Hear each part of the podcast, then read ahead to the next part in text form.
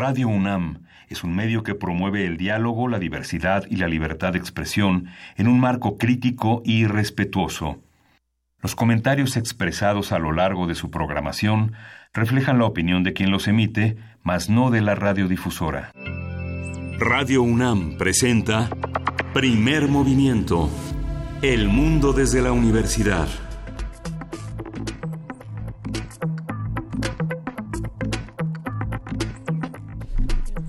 Buenos días, hoy es lunes 14 de enero y son las 7.04 de la mañana y entramos unos dos minutos antes de lo habitual. Luis Iglesias, buenos días. Por eso nos agarran en el chisme, en el buen chisme. Muy buen día, Miguel Ángel Quemain. Buen día, jefa de información, Juana Inés de ESA. ¿Cómo estás? Muy bien, Luisa Iglesias, qué gusto estar con ustedes. Buen, feliz año, no nos habíamos escuchado en este año. Me da mucho gusto estar con ustedes de vuelta. Ya estamos todos por aquí, listos para un programa llenísimo de información. Hay que decirlo, para los que hacen comunidad con nosotros, los saludamos con muchísimo cariño. Gracias por habernos acompañado en, momentos complejos, en, momentos difíciles. Eh, es interesante lo que está ocurriendo en, nuestra ciudad. Eh, la jefa de gobierno, Claudia Sheinbaum, propuso, sugiere, ahora sí que cada quien toma las precauciones necesarias y cada quien decide, una suerte de esquema eh, refiriéndose al número de placa de su vehículo para ir a tomar gasolina esta semana. Es decir, hoy le tocaría al 9 y al 0, creo que mañana le toca al 5 y al 6. Hay que revisar eh, el orden. Y sin embargo, e, esta mañana, por lo menos de lo que a mí me tocó ver con mis ojitos, no de lo que, de lo que las noticias a lo mejor nos puedan decir en diferentes espacios, en, el trayecto del sur de la ciudad hasta aquí, la colonia del Valle, Adolfo Prieto 133, las gasolineras tenían eh, disponibilidad y no tenían fila. Entonces, bueno, para que cada quien tome sus respectivas precauciones. Lo que pasa es que en las gasolineras van a surtir de acuerdo al programa de la Hoy No Circula. Esa es, la, esa es la medida que se va a tomar. Entonces, por eso estaba vacío, porque todos tuvieron actitud cívica a las seis de la Sí, se va a tomar así. Digamos, las gasolineras van a surtir de acuerdo a esa instrucción de acuerdo a la instrucción. Muchos escriben en redes sociales para reportar qué es lo que está pasando eh, cerca de su casa, cerca de, su colonia, etcétera. Eh, por ahí nos decían que Metepec sigue eh, igual, sigue con la misma situación, que Estado de México sigue igual. escríbanos, por favor, arroba P Movimiento, diagonal Primer Movimiento UNAM, hagamos comunidad para temas relevantes también, para este tipo de acciones claras que sí podemos entre todos, pues irnos eh, ubicando. Más cosas ocurrieron el fin de semana. ¿Por dónde podríamos empezar? Pues estábamos eh, justamente entre la gasolina y aquello que decías tú, Miguel Ángel, de el secuestro, eh, bueno, de, de, la retención de una serie de ¿Son policías o son Son, son tres miembros de la defensa, tres militares que fueron severamente golpeados con amenazas de linchamiento este, en, en el municipio de Tula, en esta ciudad que se llama Huehuepan, que es una ciudad muy cercana al municipio de, de Tula, la cabecera municipal, y bueno, hubo un enfrentamiento muy severo en el que perdió la vida una persona y que este, varios detenidos y un operativo pues muy importante, muy muy, muy severo de la Policía Federal para rescatar a estos tres soldados que este que se enfrentaron a personas que todavía estaban tratando de ordeñar ductos y que bueno la fuga permitió también de uno de los ductos este surtir a todavía a elementos importantes del Huachicoleón Hidalgo claro que eh, se juntan muchísimos temas del, del sexenio anterior y que bueno pues que nos demuestra que los problemas ahí siguen el, el, el el enojo, la, la capacidad de reaccionar de manera violenta sigue ahí y bueno, pues todavía eh, ese trabajo no se ve muy claro por dónde se va a abordar por parte de este gobierno, hay que darle tiempo, pero desde luego ahí está el enojo y la capacidad de ejercer violencia como, como primer recurso. Entonces, porque bueno, pues ya han sido muchos los años de aguantar muchísimos abusos y la respuesta ah, termina siendo una respuesta violenta. Sí. bueno, pues ahí están esos temas. Hay otros temas importantes que también se deben mencionar arrancando este programa. Inició el programa de pensión para el bienestar de las personas adultas mayores. Eh, lo pueden encontrar en redes sociales si desean consultarlo como arroba bienestar MX. Ahí pueden encontrar mucho más. Se duplica esta pensión eh, para adultos mayores, para todas y todos los mexicanos de 68 y más. Lo que sí es que cambió la, la edad. sí, tres años más de 65 a 68. A 68 podrán recibir, a ver, los que tienen más de 65 en pueblos originarios podrán recibir 2.550 pesos bimestrales. entonces, bueno, que quede esto para que todos nos sigamos informando y para contarles que tenemos un programa llenísimo de información. ¿Por dónde empezar? Bueno, vamos a empezar por la ciencia. Vamos a arrancar con la empatía animal a raíz de toda una serie de acontecimientos violentos en todo el país contra animales eh, domésticos, animales callejeros. Vamos a conversar con el doctor Rodolfo Bernal, él es profesor e investigador de la Facultad de Psicología de la UNAM y es licenciado y doctor en psicología, investigador del nivel 1 del Sistema Nacional de Investigadores. En la nota nacional, Guerrero y el 2019. Vamos a estar platicando con Juan Angulo, director del Sur, periódico de Guerrero, para que nos cuente un poco cómo se está viviendo la situación de este otro lado. Y en la nota nacional, Guanajuato, la gasolina y la seguridad. Este, en el comentario de Yajaira Gasca Ramírez, ella es periodista y colaboradora en el periódico AM de León, Guanajuato. Hay, eh, muchos temas en, en, Guanajuato a tratar, muchísimos. Creo que será una, una conversación interesante. Poesía necesaria, querida Juana Inés de esa, te va a tocar a ti esta mañana. Desde luego. Venga. quieran. ¿Cómo que, cómo, que será bueno? Ah, pues ahorita vemos, a ver qué, qué será. ¿Qué más tenemos el día de hoy? En la mesa del día, el grupo Atlacomulco y su estilo personal de gobernar, toda una serie de este, historias y presente que el doctor Álvaro Arreola Ayala, quien es investigador del Instituto de Investigaciones Sociales y un apasionado del Estado de México y su política, estará con nosotros para discutirlo. Una, una pregunta, así hablando de lo de poesía necesaria, me quedé pensando, ¿hoy, hoy es aniversario del fallecimiento de Juan Gelman? ¿O no? ¿Alguien que, que sea fanático lector? Ya no sé, ya no lo sé, a ver si lo checamos. Sí, hasta donde tengo entendido son cinco años, pero no, ¿sí fue hoy? Sí, todo indica que sí. Puede ser una buena... Fue 14 de enero. Puede ser una buena recomendación para la poesía necesaria. El poeta de, de, los caballos. El 14 de enero de 2014, pues el, poema, el poeta de los caballos, de los desaparecidos. De los desaparecidos. Y de, y de la, el dolor chileno, de muchas maneras. Pero bueno, lo seguiremos, lo, lo iremos viendo. Por lo pronto, saludamos a nuestros queridísimos amigos de las frecuencias universitarias de Chihuahua, saludamos a todos los que se manifiestan en arroba P Movimiento, en diagonal Primer Movimiento UNAM y en el teléfono 55 36 43 39 y para todos ustedes hay música esta mañana. Sí, de Mala y Danitze, Kunumisita.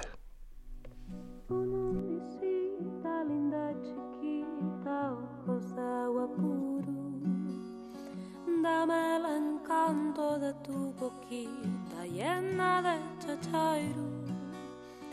No ves chiquita que estoy llorando solo por tu querer. No ves chiquita que estoy sufriendo solo por tu amor. Ya verás qué lindo es amarse con devoción mi amor te lo daré con visita del corazón. Ya verás qué lindo es amarse con devoción. Mi amor te lo daré con visita del corazón. Escúchame, himno de amor el amor nace del corazón. Escúchame, himno de amor es el amor que nace del corazón. Ya verás qué lindo es amarse con devoción. Mi amor te lo daré del corazón. Ya verás qué lindo es amarse con devoción. Mi amor te lo daré con visita del corazón, con visita del corazón, con mi canto del corazón, con mi con todo el corazón.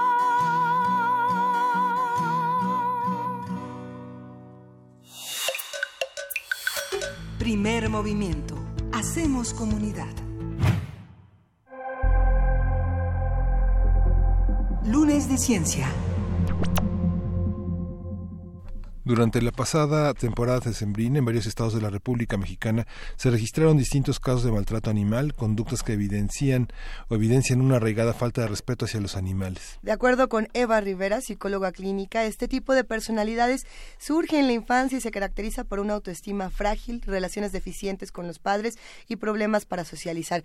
Este es un tema que se puede discutir y que es interesante. sí, a, a nivel mundial se han implementado diferentes medidas para promover una convivencia sana entre humanos y otros animales, como en España, donde se presentó un programa educativo que incluye una materia para fomentar la empatía hacia los animales en la infancia y la adolescencia. Hoy vamos a conversar sobre la importancia de la empatía animal con el doctor Rodolfo Bernal. Él es profesor e investigador de la Facultad de Psicología de la UNAM, licenciado y doctor en Psicología por la UNAM, investigador nivel 1 del Sistema Nacional de Investigadores. Y bueno, sus líneas de investigación son la empatía, el aprendizaje asociativo, el aprendizaje social. Rodolfo, muy buenos días. Gracias por acompañarnos. Hola, ¿qué tal? Buenos días. Muchas gracias por la invitación. Un tema, eh, los humanos y la empatía, los animales y la empatía. ¿Por dónde podríamos empezar a conversar? Bueno, creo que sería importante comentar que además de los humanos, otros animales también tienen la capacidad de ser empáticos. Eso implicaría entonces que la comunicación que tenemos con respecto al estado afectivo de otros no solamente se puede ver reflejado en nuestra especie, sino que también otros animales tan diferentes como los roedores, por ejemplo, también tienen esta capacidad de sentir vicariamente lo que otros roedores están, están sintiendo. ¿Cómo? Eh, hay una perspectiva eh, que busca tener esta idea evolutiva con respecto a capacidades que tenemos los humanos, que como somos animales implicaría que otros animales también deberían tener las capacidades. Sería muy complicado que solamente los animales humanos tuviéramos una capacidad y otros animales no la tuvieran. Entonces se plantea que eh, los rastros evolutivos de la empatía también deben haber estado eh, ligados a lo que se conoce como el cuidado parental. Es decir, que gracias al cuidado parental esto fomentaría tener una comunicación afectiva con otros miembros de la especie que después, bajo ciertas circunstancias, podrían favorecer que realizáramos acciones para tratar de eh, tener un que el, otro sujeto también tuviera un beneficio. Entonces se ha propuesto un modelo para explicarlo que tiene diferentes niveles. La empatía sería vista como con diferentes niveles. El nivel más básico que probablemente se comparte con, con la mayoría de los mamíferos es a lo que se conoce como contagio emocional, que es reaccionar inmediatamente hacia el estado afectivo del otro. Después podría haber un, un, segundo nivel que se conoce como la preocupación por el otro, que dependiendo de la situación uno puede realizar conductas como consuelo o conductas de ayuda. Y finalmente sería el de la toma de perspectiva, el nivel de toma de perspectiva que sería ya algo más complejo, implicaría comprender lo que el otro está sintiendo. A ver, y hay una, hay una raíz eh, que es el, el que aprendemos en algún momento eh, los humanos aprendemos que somos distintos de otros animales, ¿no? Hay una cosa muy cultural. ¿En, qué momento sucede esto y, qué es lo que de pronto puede romper la empatía y que puede propiciar una empatía entre, entre humanos y otros animales? Sí, yo creo que es eso, esa parte en la que se eh, no se conoce tanto acerca de, la historia evolutiva y entonces se asume que sí somos totalmente distintos. Entonces, como tal implicaría que no es más difícil que uno pueda enseñar que tenemos que tener este tipo de conductas también con otros con otros animales. Eh, creo que una forma de empezar a, combatir eso sería darle mayor difusión a los estudios eh, que muestran esta relación evolutiva con otros animales para justo fomentar no solamente un buen trato dentro de nuestra especie, sino también con otros miembros de, de, otras especies, porque básicamente los humanos convivimos todo el tiempo con muchos animales, ya sea humanos o, por ejemplo, mascotas o, animales de laboratorio. Entonces, una mejor convivencia con ellos favorecería una adecuada eh, cohesión. ¿A quién, ¿A quién le toca en, en tiempos como estos, eh, Rodolfo? De vigilar el tema de, la protección de los animales, pero sobre todo eh, con educación hacia la empatía, hacia ese lado. Sí, es muy complicado. Yo creo que es un trabajo que necesita estar igual desde, diferentes disciplinas, porque uno tendría que estar, este tipo de, por ejemplo, talleres de psicoeducación tendrían que estar basados en estudios hechos tanto por biólogos como por etólogos, por psicólogos, y después también se tendría que buscar de qué forma podría haber una difusión adecuada para que en algún momento llegara a impactar en políticas públicas y tener una situación mucho más adecuada con respecto al trato eh, hacia otros otros animales. Este, doctor, ¿y el, tema de la destructividad está, está presente en los mamíferos? ¿Está presente en otros animales más cercanos a, las, a lo humano? ¿El tema de qué, perdón? De la destructividad. Así como hay una cuestión de la empatía, el tema de la destructividad forma parte del, de, este, de, esta cuestión, pensando en que ciertos modificadores ambientales, como decíamos en la introducción, una infancia este, frágil, una autoestima frágil, genera este tipo de, de efectos. ¿Podríamos hablar de, un, de esquemas de destructividad semejantes en los animales, opuestos a la empatía? Hay varios autores que han propuesto estudiar esta línea de investigación. A veces es complicado porque implicaría tener eh, cierta información eh, que, que, a veces con animales no verbales es, difícil de evaluar, pero sí hay, hay, una, hay varios autores que señalan ciertas conductas que hacen algunos mamíferos que no tienen beneficio para ellos, sino que solo las hacen para perjudicar al otro. ¿Como, como cuáles, por eh, ejemplo? en, algunas eh, situaciones algunas cabras de montaña que lo cuando que lo que buscan para ellas tener cierta relación de control es atacar como a, los a los individuos de mayor rango pero que ya están viejos digamos. Eh, pero bajo ciertas circunstancias este ataque incluso podría implicar que ellos también perderían pues la, la vida. Ya no podrían eh, o sea no, no es un gana gana sino que en realidad es totalmente perder pierde el otro y por la situación en la que se está dando el combate también perdería uno. Y se, se ha registrado que se emite de cualquier forma esas conductas. A ver, ¿y, y cómo, cómo, a ver, cómo, modelar una conducta empática hacia los animales? Porque el, el tema, por ejemplo, el tema que deslizó hace un momento eh, doctor Rodolfo Bernal, el tema de los animales de laboratorio es, es complicadísimo y, es más complicado tratarlo en una radio universitaria donde pues eh, buena parte de, de, los trabajos, de los experimentos, de aquello que se, que se necesita analizar se hace muchas veces con animales no humanos y que está muy restringida, por supuesto, está muy restringida la investigación en eh, animales humanos. ¿Cómo, ¿Cómo trabajamos esto? ¿Cómo explicárselo desde el punto de vista de la etología? ¿Cómo explicarse a los animales de laboratorio? Sí, es verdad, es algo muy complicado. Eh, una de las cosas que se ha buscado es tratar de que los investigadores busquen formas alternativas a ciertas eh, áreas de estudio, es decir, que se busquen protocolos que no tengan el menor daño para estas especies que se busque que las especies estén en muy buenas condiciones, en excelentes condiciones, y que eh, todos los, protocolos de investigación sean revisados de forma bastante eh, detallada por eh, comités, comités de ética, comités de ética que, que no solamente sean de el, el claustro de la facultad o de la universidad, sino que incluso sean un poco más, más grandes. Eso implicaría que se puede tener un mayor control con respecto al mejor trato hacia los animales de laboratorio, porque es verdad, la mayoría de la investigación necesita otros animales para continuar avanzando. Bueno, pero ahí se genera un dilema interesante porque sería decir, a ver, y los que los animales que por distintas razones biológicas, etcétera, etcétera, no sientan empatía a ellos eh, si les toca otro tipo de trato o cómo sería, eh, ¿quién toma la decisión de, hasta dónde esto es digamos relevante? Es decir, eh, es que los perros que vemos en los videos que son maltratados, bueno, a ellos sí porque ellos sienten empatía, porque ellos hacen estas acciones, pero eh, lo han discutido distintos grupos de activistas, ¿no? Decir, bueno, estos otros animales que no tienen desarrollada esta parte del sistema nervioso, etcétera, etcétera, ¿a ellos no les toca ese mismo trato? Sí, es muy complicado. De hecho, hasta el momento, eh, con respecto a, hasta dónde llega la empatía en, en la vida animal es muy complicado. Como la hipótesis que se ha manejado es lo del cuidado parental, lo que se busca es, que, bueno, lo que se sabe es que la mayoría de los mamíferos tienen este esta conducta entonces al menos podríamos decir que los mamíferos tienen una empatía muy cercana a la nuestra pero también hay muchos eh, estudios que muestran conductas que en mamíferos se han explicado utilizando la empatía, pero en insectos.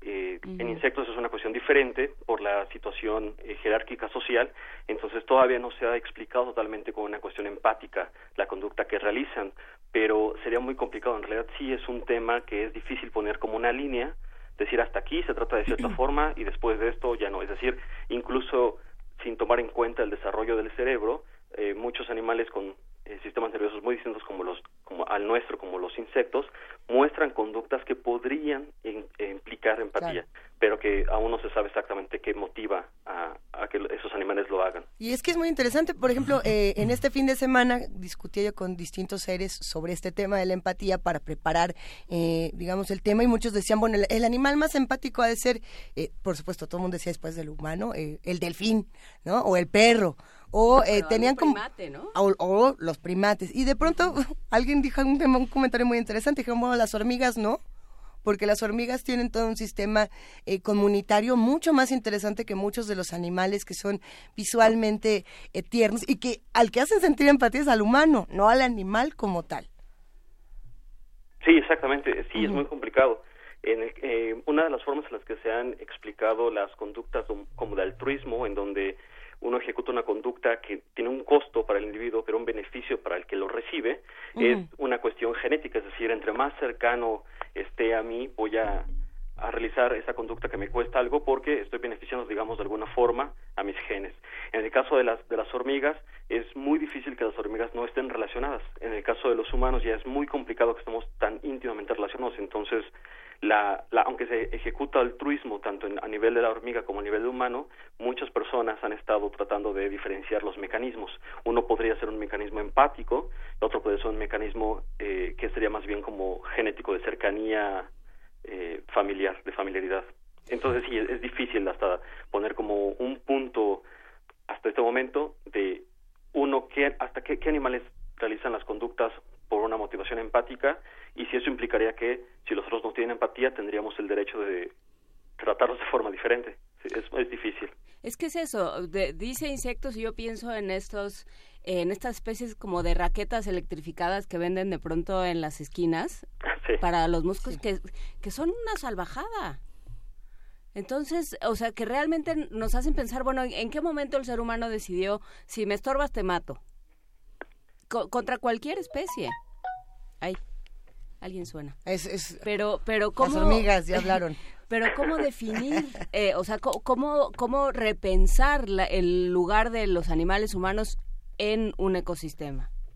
Sí, yo creo que eso es importante y ese tipo de, de decisiones que no van a ser rápidas y que tampoco van a ser fáciles de implementar, me parece que tener una mejor, un mejor impacto cuando se lleva a cabo desde este enfoque multidisciplinario, porque también hay en los últimos años ha habido un interés eh, que ha ido creciendo entre comunicación entre filósofos y psicólogos y biólogos con respecto a esto de, de capacidades mentales en otros animales, ¿no? Y que uno implicaría esto de la, de la empatía, es decir, justo cuál es la línea como para tener un trato eh, ético adecuado con nuestra especie nada más o, con otras especies y qué implicaría eso porque básicamente eh, el repensar nuestro nuestro papel en, en, el ecosistema en el que estamos implicaría hacer cambios bastante bastante drásticos que eh, no podrían ser rápidos por la situación en la que estamos pero que creo que sí serían necesarios debido a las nuevas generaciones bueno dónde podemos aprender más de todos estos temas Rodolfo Bernal Ah, hay un autor bastante que ha tenido bastante bastantes libros con respecto a esto. Se llama Franz de Waal. Sí. Sus libros están eh, traducidos al español, lo cual es algo bastante bueno. Eh, también. Uh, Oye, hablando de Deval, ya que ya que lo estamos eh, mencionando de volada, Rodolfo, él era el que decía lo de los niños, lo de que si los niños lloraban, que si un niño que encontrabas a un niño llorando, el otro niño se ponía a llorar sin saber por qué, por el acto simple de empatía. Eh, sí, él es uno de los que ha utilizado este ejemplo para mostrar lo que sería el contagio emocional, que es una, una respuesta casi inmediata ante eh, la, el, estado emocional de otro. Y que sí, que en, muchas ocasiones implicaría que solo reaccionas, pero que no sabes si es, por qué está ejecutando esa, esa reacción. Ese, ese, ese comportamiento en particular, eh, ¿los animales lo replican con los humanos? Lo pregunto porque hay una serie de videos de estos virales que uno dice, ah, qué bonito, pero no se cuestiona mucho más, donde justamente los animales adaptan, o sea, se, se acomodan eh, a las conductas de los más pequeños y es inexplicable. O los niños se, se, se adaptan a las conductas animales, los más pequeños igual. Sí, es interesante, en particular con los, los, perros que llevan una historia evolutiva eh, muy específica con respecto a los humanos. lo que se ha visto es que son muy buenos leyendo nuestros, nuestras conductas, nuestros gestos. Entonces, hay experimentos en los que lo que hacen es le piden al, al humano que haga como que está llorando. Y entonces lo que se mide es cómo reacciona el perro con respecto a ese humano que conoce y que se supone está en una situación aversiva. Y el control que se utiliza es un humano que no conoce y que también hace como que está llorando.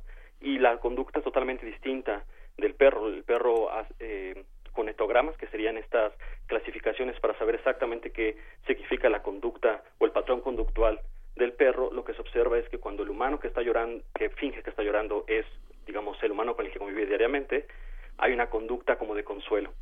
Se acerca y ah, realiza ciertas conductas que implican eso. Mientras que cuando está llorando algún otro humano finge que está llorando otro humano, pero que no es con el que convive, la conducta es totalmente distinta. Entonces, esto sería una forma de evaluar contagio emocional.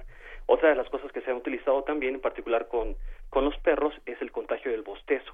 Entonces, lo que se ve también es que los perros eh, bostezan más rápidamente cuando el humano con el que conviven todos los días finge que está bostezando que cuando es otro humano que solo va justamente para el experimento. Entonces, estas reacciones sí se han sincronizado bastante bien y en el, en el caso del perro es importante resaltarlas porque debido a la historia evolutiva que hemos estado juntos durante muchos, muchos años, probablemente el, una, un mejor modelo animal para entender al humano podría, en, este término de situaciones eh, sería el perro más que otros primates. Esta, eh, hay una esta cuestión sobre la destructividad sobre la que insisto eh, lo hago un poco a partir de esta carta tan popular este por qué la guerra de Einstein a Freud y la respuesta de Freud este en 1932 sobre un tema que abandonó en los años 20 que era el tema de la pulsión de muerte del tema de la destructividad y que decía bueno que había una una, una vocación de reconciliación y otra vocación de destrucción en la materia. La abandonó porque finalmente la época lo orilló a, este, a no, no poder tolerar las burlas de sus, de sus contemporáneos y tomar una actitud distinta, pero esta, esta, esta pulsión de muerte existe en los animales, existe la idea de una pulsión de muerte, de una, de una cuestión de destructividad también en los seres humanos. Sería muy complicado, eh, porque ya este, esta, digamos, muchos de, de los conceptos que se utilizan en psicología en muchas ocasiones comparten el uso que se da en el habla cotidiana. La forma de tratar de estudiarlos de forma adecuada sería tener una definición operacional, es decir, que podemos estudiarlos de forma experimental. Empatía ha sido muy complicado eh, eh, bajarlo a esos niveles y yo creo que este término de destructividad o de pulsión de muerte también sería muy, muy complicado. Hasta el momento, en términos de, lo, de las investigaciones que recuerdo, pocas personas han eh, tratado de hacer algo similar a eso. Creo que tiene mucho que ver con la que ya tiene una carga un poco más cultural, es decir, una carga que implicaría algo que sería más difícil de evaluar en conductas no verbales. Entonces, no sé si, si habría algo así en animales humanos hasta el momento. ¿Y qué pasa con los, eh, los humanos que, demuestran o que no logran desarrollar empatía, porque hay esta serie de, de lugares comunes, de, leyendas, de, frases que se dan por hechas de eh, la falta de empatía hacia los animales, lo que es un síntoma la, la, crueldad hacia los animales, la falta de respeto, la falta de empatía hacia otros animales es un síntoma de, eh, de a lo mejor algún trastorno mental, alguna algo que que nos aleja de esa empatía. quiere decir, es un síntoma que hay que atender. Eh, sí, es hasta el momento los estudios que muestran es que de, dentro de la cuestión de los mamíferos, un neuroquímico importante es la oxitocina, como para favorecer estos eh, lazos sociales. Entonces, lo que se ha visto es que en los animales, cuando se evita o se interrumpe de alguna forma eh, esta oxitocina, conductas atípicas asociales empiezan a, mostrarse.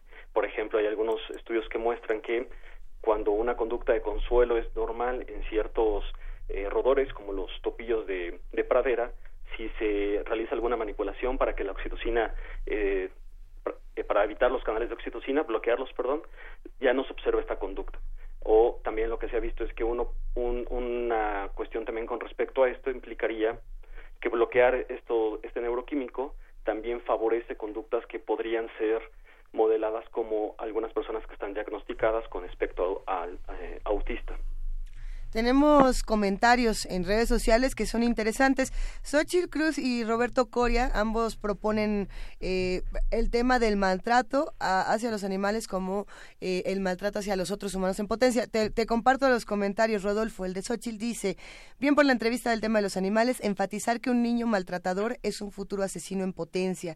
Mientras que eh, Roberto dice, recordemos la famosa triada McDonald, la violencia contra los animales siempre es el primer paso a la violencia a semejantes. Saludos y buen inicio de semana. Eh, ¿cómo, ¿Cómo ves estos dos comentarios? ¿Qué, ¿Qué podemos decir al respecto? Sí, para muchos psicólogos, psicólogos clínicos, eh, que haya violencia hacia otros animales en etapas eh, infantiles sí es un, foco rojo que debe atenderse por cuestiones que a futuro podrían implicar una inestabilidad social. Entonces sí se ha tomado como un rasgo importante, como una conducta importante para evitarla y para que en el caso que se dé, llevar un tratamiento adecuado. Sí, es complejo porque es una red muy amplia, ¿no? Está entre la curiosidad y la crueldad, ¿no? Digamos que este habría que distinguirlo con, con cuidado, con ayuda profesional, eh, hay otro otro tema que también llama la atención y es así como eh, digamos nosotros violentamos a los animales los animales cómo se violentan digamos eh, entre ellos y estas conductas que también tienen que ver con lo que nosotros entendemos por bueno y malo ¿no? Que, que, sí, exactamente. Quién sabe cómo lo entenderán también, porque no hemos tenido este diálogo como tal, pero eh, se planteaba y, nos compartieron este link interesante sobre, por ejemplo, las nutrias que abusan sexualmente de, de las crías o los delfines que se golpean hasta hasta matar, digamos, al, al más débil. No solamente las conductas, digamos, bonitas, y ay, qué bonito lloró porque yo lloré y se abrazó porque lo abracé, sino otras conductas que socialmente en, nuestro mundo, entre comillas, están mal, ¿no? Pero que quién sabe cómo se viven desde este otro. ¿Cómo, cómo lo ves? Sí, exactamente por eso comentaba que una cuestión para difundir estos estudios de empatía o lo que implicaría entender la empatía en animales no humanos, tendría que ser también con cuidado porque eh, no podemos justo idealizar que en la naturaleza están ejecutando conductas ya sea malas o buenas dependiendo de nuestra perspectiva cultural entre los humanos. Un, león, por ejemplo, matando a las crías de, de las leonas para que no haya descendencia que después lo persiga y le quite su, su lugar. ¿Cómo se ve una conducta como esta, por ejemplo? Sí, no, no podría verse en términos morales. Una conducta eh, así no podría verse en términos morales porque sería muy complicado, implicaría que eh, eh, todo esto, estos, este proceso evolutivo que lleva miles y miles de años tendría algún orden o fin moral, lo cual sería muy, muy difícil de sustentar desde una perspectiva científica. Yo creo que hasta ahí se quedaría la, la cuestión científica y por eso sería trabajar mucho con, con filósofos o con otros, otros miembros de otras disciplinas, porque la ciencia no podría responder justo estas, estas cuestiones morales, queda fuera de, su rango.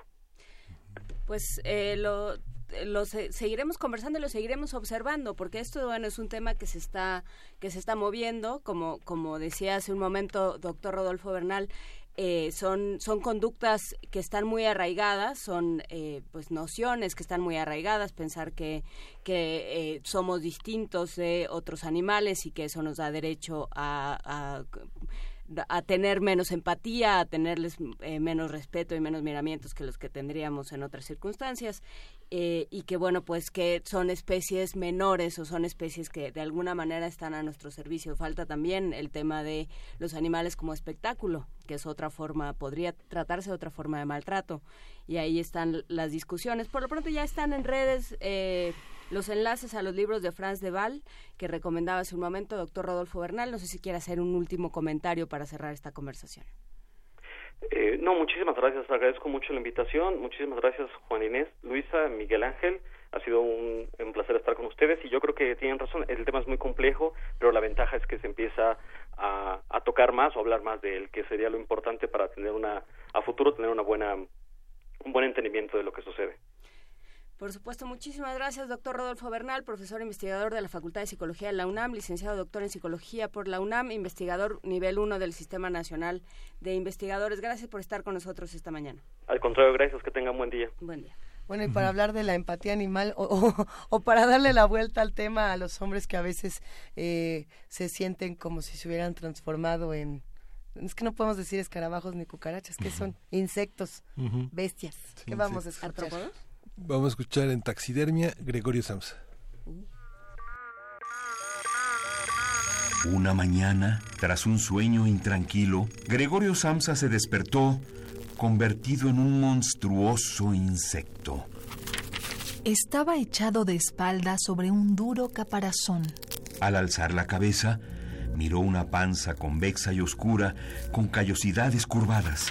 Numerosas patas, demasiado delgadas en comparación al grosor normal de sus piernas, se agitaban sin control. Sobre su cuerpo casi no se aguantaba la colcha, que estaba a punto de escurrirse hasta el suelo.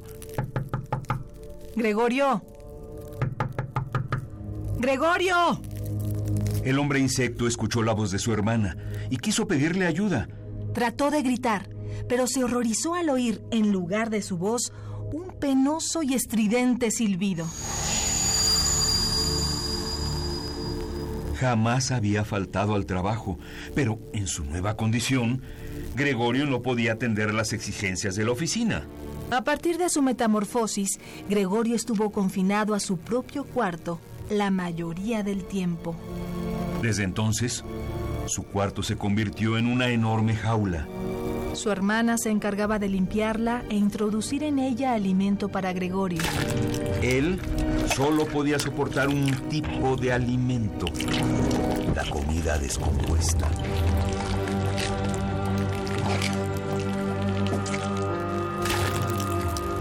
Las patitas de Gregorio zumbaban cuando se acercaba el momento de comer.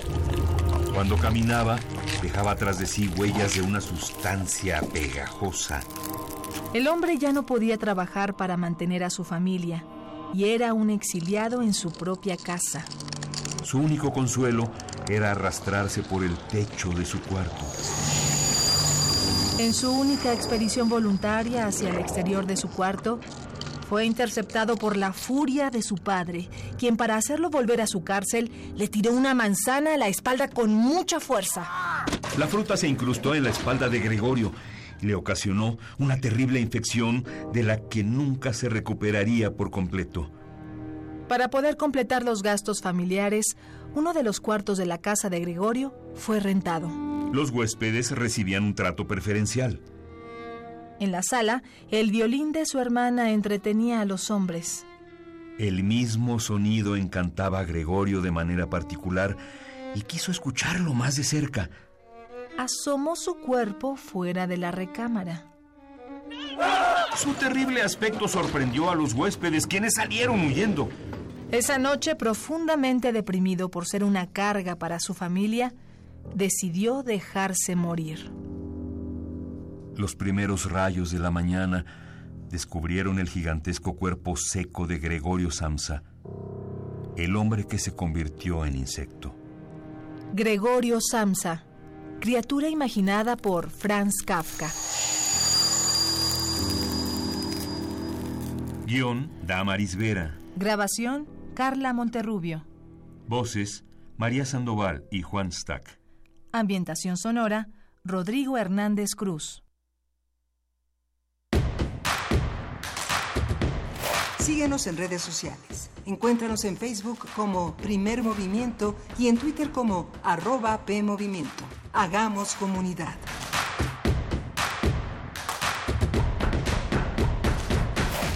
En este momento son las 7 de la mañana con 42 minutos de este lunes 14 de enero y en temas más superficiales, eh, quizá de, menor, eh, para algunos, profundidad. Bueno, ayer fueron los Critic Choice Awards y fue el premio que dan la crítica y, digamos, la prensa a los actores, a las películas previos a los Oscar, los premios Oscar. Entonces, bueno, tienes por un lado los Golden Globes, por otro lado los Critics y después ya viene las nominaciones a los premios Oscar que se van a anunciar mañana por la tarde. Entonces, eh, fue interesante ver que Roma, la película mexicana, se ganó cuatro. Se ganó mejor cinematografía, eh, mejor director, mejor película. Y estoy tratando de recordar cuál es la cuarta en un momento más se los. Por película extranjera, ¿no? Mejor película extranjera. En español.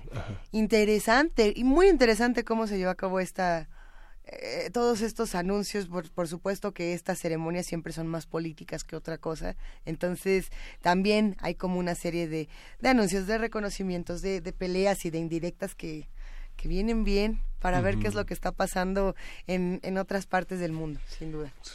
Tú hablabas del premio dividido entre Lady Gaga y Glenn Close. Lady Gaga por esta película, esta nueva versión de Nace una estrella, que es una película me parece que de los años 40 originalmente, que después hizo Barbara Streisand y que eh, se, ha, se ha vuelto a hacer de muchas maneras. Y por otro lado está esta película que se llama La Esposa, no sé cómo se llamó en español el título, la, la, versión sería La Esposa, que está basado en, en un libro del, del mismo título. Y lo que propone es qué pasa eh, eh, tenemos muy clara cuál es la vida de los escritores, pero qué pasa con la vida de las escritoras y qué pasa con, eh, con la, eh, la curiosidad y la necesidad em, creativa de las mujeres. Y replantea de muchas maneras la, la pregunta que hace Virginia Woolf en una habitación propia, qué pasa con un hombre y una mujer que tienen la misma curiosidad, la misma capacidad creativa, eh, qué pasa en una sociedad que sobre todo impulsa el trabajo y la creación de los hombres y, y, eh, restringe a las mujeres a un, eh, digamos, a un papel de pues de, colaboración con los hombres. la verdad, yo no he visto la película de Glenn Close, entonces eh, ahora es que como, como tema es interesantísimo y se escucha muy bien.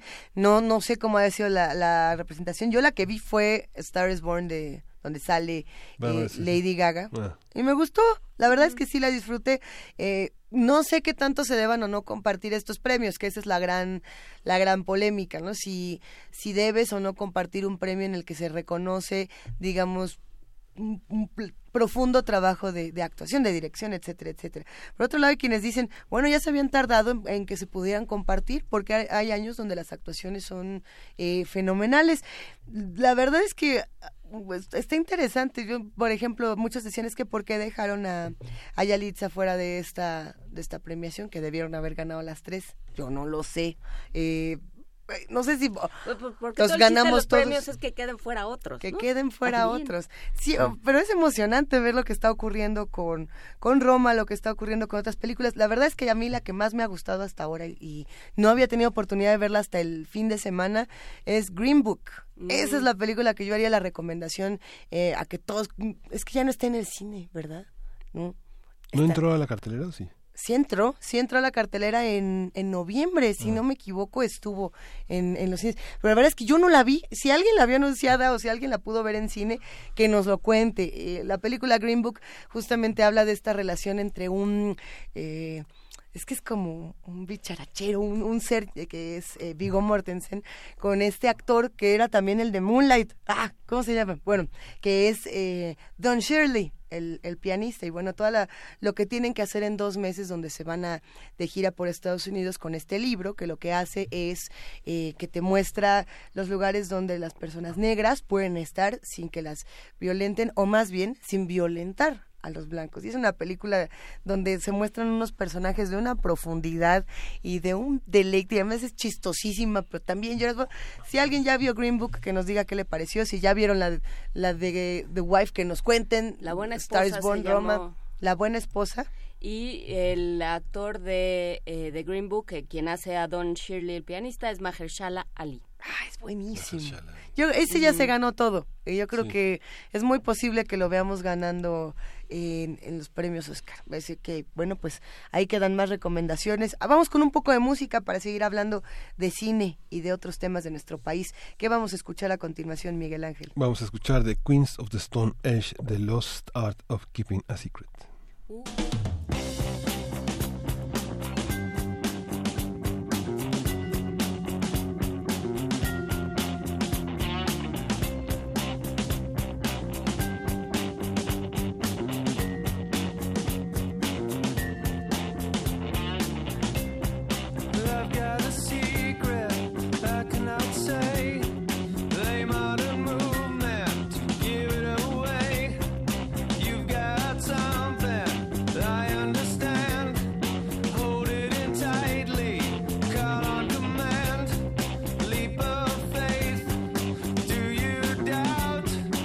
but you in, I just cut you out.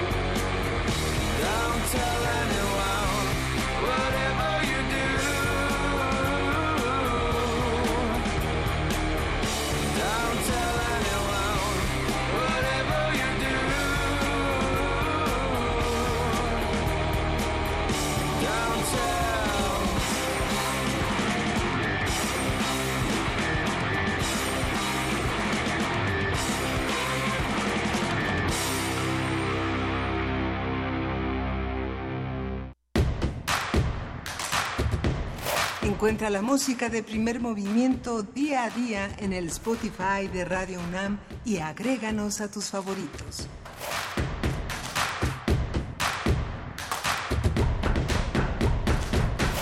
Está muy contento y que te cuani porque le pusieron a Queens of the Stone Age. Qué bueno que le gustó. Ahora que pida otra. a ver qué, qué más. A ver, estábamos platicando fuera del aire del tema de las gasolineras sí nos escribió, porque bueno, tú decías al principio del programa, Luisa, que, eh, que estaba bastante desahogado, que pasaste gasolineras y había... o las que vi, nomás las que vi, no que tuviste. Gilberto Hernández se une a tu reporte. A ver. Luisa, y dice, en apoyo a lo observado por Luisa, sobre Tlalpan, de cuatro gasolineras surtiendo, tres sin cola, uno con fila corta y carguegas en el eje 6 en 10 minutos, dice Gilberto Hernández. Esto lo mandó hace 17 minutos. Son las 7.51, saque sus conclusiones. A ver, ¿qué otro tenemos sobre, sobre este tipo de reportes? Bueno, pues en el, en el chat de mis vecinos, al que alguien durante las siete, creo que fue el 28 de diciembre, alguien tuvo a bien agregarme a mi chat de vecinos y también justamente lo que, lo que se percibe desde ayer es que ya hay, una, hay un mayor suministro y que ya no hay esta eh, esta sensación de pánico. Por otro lado, decíamos que la solución de o, la propuesta de la jefatura de gobierno de por qué no van el día que no circulan, pues se complica si justamente uno no circula. Se complica con eso. Pero es que, ¿cómo está diseñado, digamos, esta, este O sea, si tú eres rojo, ve los miércoles. Pues sí, pero si yo soy rojo y tengo calcomanía 1, no circulo los miércoles. Bueno, o calcomanía 2. De ahí, que sea plan sugerido y que quizá debamos de replantear esta, esta sugerencia porque no, no va a funcionar para todos. Bueno, y, vamos a ver. Ni para eh, quienes tienen que cargar dos veces a la semana, como los taxistas, los transportistas, etc. Ahora la pregunta es si realmente va a ser necesario ¿no? o, o si estaba desahogado por eso o por qué. Eh, que nos escriban más. Rosario Martínez nos cuenta, eh, por aquí las filas de espera fueron de mucho tiempo, aproximadamente tres horas. Rosario, si no me equivoco, nos escribes desde Estado de México, desde Metepec también. dice, algunos iban con acompañantes, tuvieron la oportunidad de conversar, otros fueron con sus hijos, llevaron cuentos, libros, cantaron, hubo convivencia, otros repartieron agua y algo de comer. Oye, yo me quiero formar en esa. Vamos a Metepec. En esa sí me quiero formar. Dice, pudieron repartir tarjetas ofreciendo sus servicios. Hoy mi esposo y mi vecino tardaron 15 minutos en una de BP. Eso es lo que nos dice eh, Rosario. Y así hay más personas que nos escriben y nos da muchísimo gusto hacer comunidad y pues seguir compartiendo en dónde sí y en dónde no. Y una vez más, replantearnos esto que hemos hablado en este programa hasta el cansancio, que es la adicción a los hidrocarburos. Eh, porque, porque en principio tendríamos que utilizar los hidrocarburos lo menos posible. Por supuesto que hay quienes eh, cuya hay quien tiene una forma de vida que está necesariamente vinculada con el consumo de hidrocarburos, que necesita, que eh, tiene un taxi, que tiene un transporte, que necesita moverse muchos kilómetros y el sistema de transporte de esta ciudad no acaba de cumplir eh, la, lo que tendría que ser un transporte público. Pero bueno, también eh, quienes recorremos menos distancias tendríamos que replantearnos esa pues esa idea de, del petróleo, porque el petróleo se va a acabar, no hoy, no mañana, pero eventualmente se, va a acabar. ¿Y, ¿Y qué va a pasar? Sí, ahí, ahí entrará otra parte de resolver qué queremos de, de, nuestro país, qué queremos del mundo. El tema de la empatía que hablábamos de los animales aplica muy bien para los humanos en momentos complicados como estos. Hay muchos comentarios en ese tema. Fíjense que a mí me tocó en, en estos días, estaba yo a una distancia muy larga y ciertamente no iba a encontrar transporte público, así que me subí a un, a un taxi que me cobró tres veces más lo que me cobraba todos los días y cuando le pregunté que por qué me dijo que por por la gasolina. Eh, sí, creo que es un tema complicado. ¿Qué respondes ante eso? Pues no, no te lo pago, o si te lo pago, o no, la, gasolina no subió, no me lo tienes que subir. Ahí yo creo que eh, es sensible porque las personas realmente utilizan estos recursos, los que realmente los utilizan, y creo que hay que ser empáticos, relajarnos, ver al otro, conocernos. Llevar cuentos, como dice Rosario Llevar cuentos, no enojarnos. Ingenia Soluciones reporta que en la gas de la Prepa 5 cargó gasolina a las 6.15 y tardó 8 minutos. Ahí está. Ahí está. ¿Cuántos están tardando? Por favor, escríbanos, arroba P Movimiento, diagonal primer movimiento UNAM. Tenemos un teléfono que es el 55 36 43 39 y tenemos producciones de Radio UNAM que son interesantes si usted está esperando en el tránsito o no. Antes de eso. Solo antes de eso tengo que decir que ya me sacaron de mi error, tanto Pablo Extinto como Víctor Magdaleno y Pilar Camacho ya me dijeron que no, que en realidad es, la sugerencia es que cargues un día después de lo que te toca. Si, si, ¿Cómo? si tú no circulas el viernes, cargues el lunes. Si no circulas el lunes, cargues el martes. Ah, pues ahí está. Ahí está. Ahí quedó. Muchas gracias. Buena sugerencia. Aquí vamos compartiendo y retuiteando un poco de lo que nos vayan comentando en las redes. Y para los que a lo mejor se quedan en el tránsito eh, esperando cargar gasolina o no, o no sabemos qué van a hacer, les recomendamos que se acerquen a las producciones de Radio UNAM. Bastidor Acústico es una producción interesantísima que lo que busca es tomar piezas de arte por ejemplo, las de Kandinsky, si usted no pudo entrar porque allá había más fila que en cualquier gas en este fin de semana, eh, pues aquí tenemos algunas piezas, se interpretan de manera radiofónica, se buscan artistas sonoros y este es el resultado. Vamos a escuchar a continuación. De Henri Rousseau, Gitana Dormida.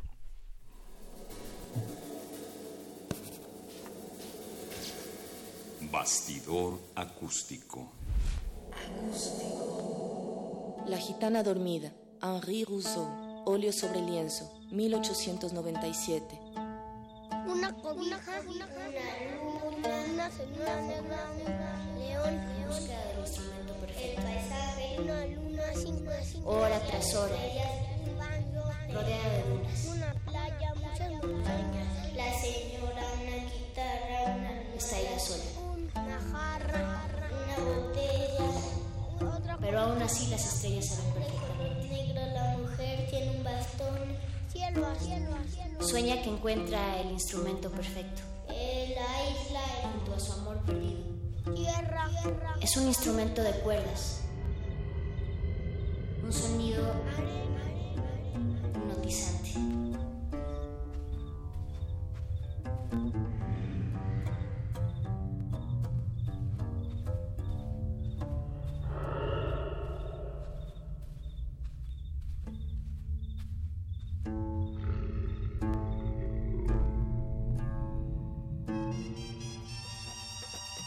El arte de Rousseau se presenta únicamente como imagen reveladora de las energías psíquicas del individuo emanadas por el trato con el mundo, configurando una entidad misteriosa y una evidente conciencia cósmica.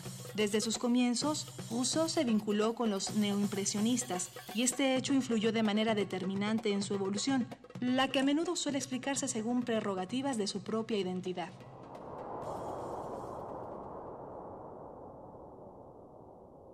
La sustancial novedad de la imagen de Rousseau consiste en que su fantasía, al entregarse a los estímulos inconscientes, asume un valor creativo absoluto, pero no en los términos a que nos acostumbran la cultura moderna y los surrealistas en particular.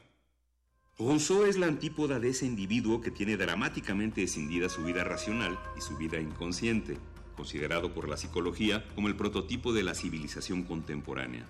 En esto se asemeja al hombre primitivo porque siente que participa del mundo asumiendo una actitud totalmente indiferenciada en la que se anulan las distinciones entre diferentes áreas de la vida psíquica y en este sentido el término primitivo referido a Rousseau adquiere un valor cada vez más real.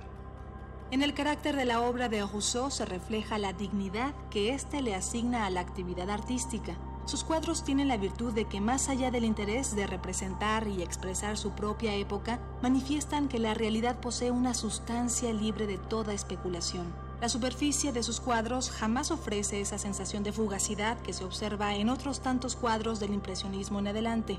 Rousseau aseguraba que la actividad artística tiene casi tanta capacidad de evocar energías latentes como la magia.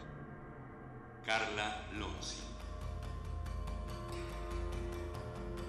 La gitana dormida, Henri Rousseau, óleo sobre lienzo, 1897, Museo de Arte Moderno, Nueva York. Para ver la obra, consulta www.radiounam.unam.mx. Bastidor acústico.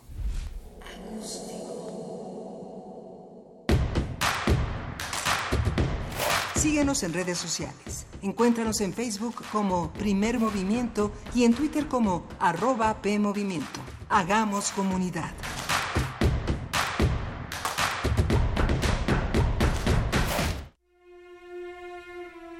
Hubo un tiempo en el que todas las artes interactuaron sobre los escenarios para crear el más sublime de los espectáculos. Radio UNAM te invita a expandir tu panorama musical en el curso Templo en el Oído, una historia cultural a través de seis obras maestras de la ópera: L'Orfeo, Electra, Tristán e Isolda, La Damation de Faust, Tosca y Falstaff. Imparte Otto Cázares.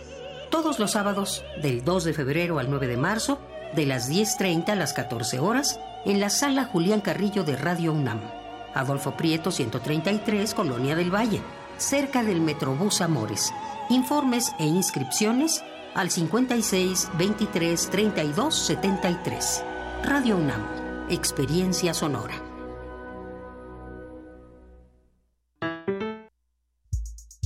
El PRD propuso aumentar el salario mínimo en todo el país. Morena votó no. Seguiremos luchando para que el salario mínimo aumente a 176 pesos por 8 horas de trabajo. No es suficiente, pero es un buen inicio. Que suba tu salario sí es posible. No hay pretextos. Exige a los diputados de Morena que apoyen esta propuesta del PRD y el salario suba en todo el país. PRD Museo de Arte Moderno presenta la exposición Colección Abierta El Espejo de Venus, Galaxias, Tapices y Sumario de Fotógrafos. Integrada con 189 piezas de más de 70 destacados artistas, se reúnen pintura, escultura, fotografía, grabado, litografía y dibujo de artistas como Matías Geritz, Lilia Carrillo, Juan Soriano, Vicente Rojo. Colección Abierta El Espejo de Venus, Galaxias, Tapices y Sumario de Fotógrafos se puede visitar en el Museo de Arte Moderno en Chapultepec, Ciudad de México.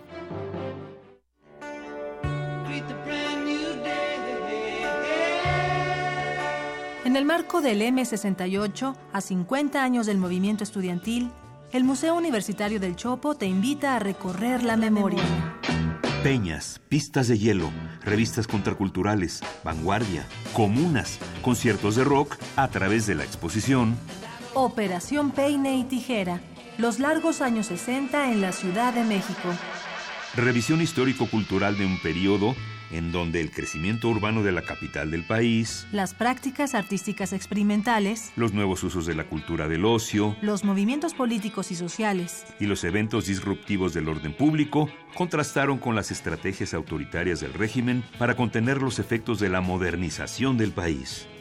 Exposición abierta hasta el 17 de marzo de 2019. En el Museo Universitario del Chopo, el M68 se vive.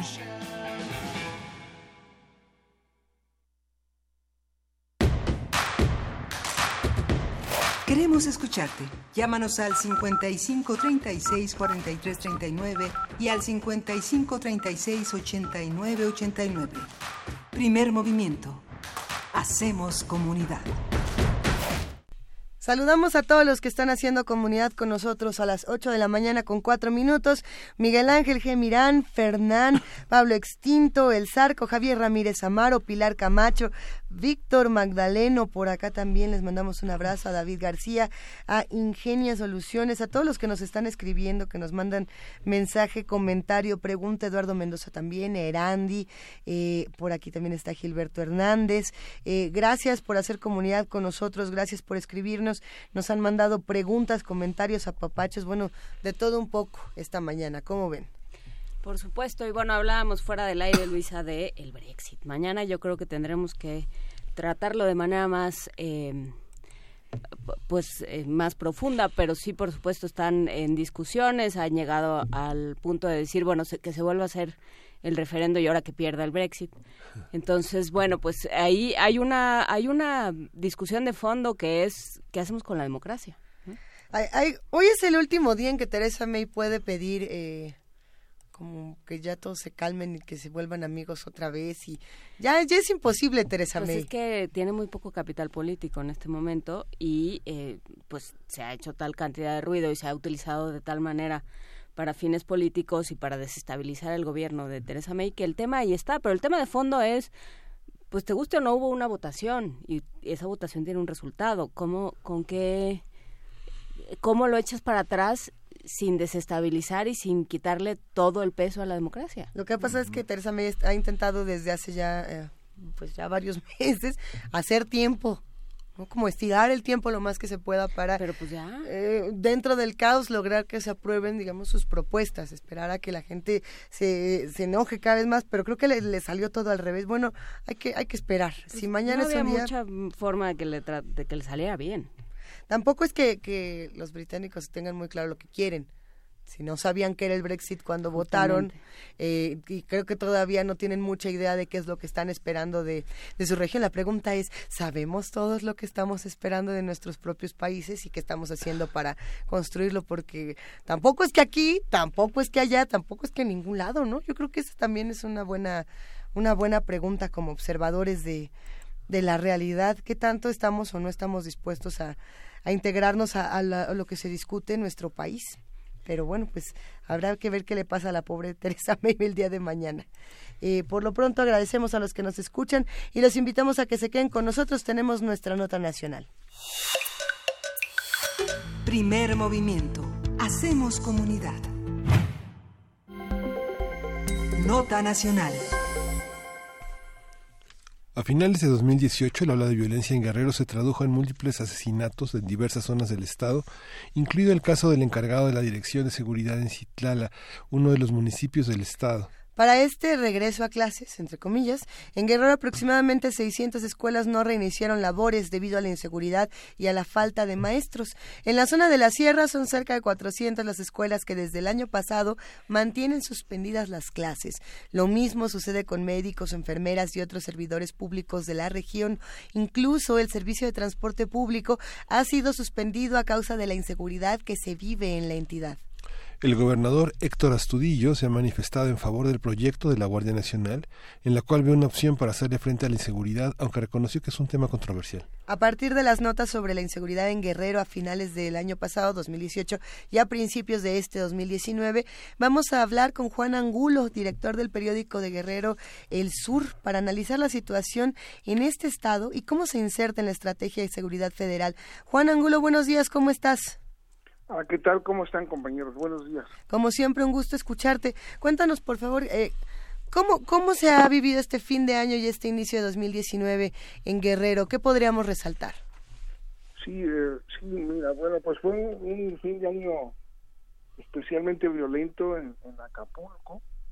Eh, no necesariamente más violento que el, fin de año de, de 2017, pero eh, la característica fue que eh, muchos de los homicidios eh, ocurrieron en la zona turística lo que, se supone es la digamos la zona más blindada ¿no? en, la avenida costera en bares de la avenida costera en restaurantes de la principal vía turística de de Acapulco. Esta, digamos, fue lo distintivo y un fin de semana de, de del fin de año en que llegó a haber hasta nueve eh, asesinatos.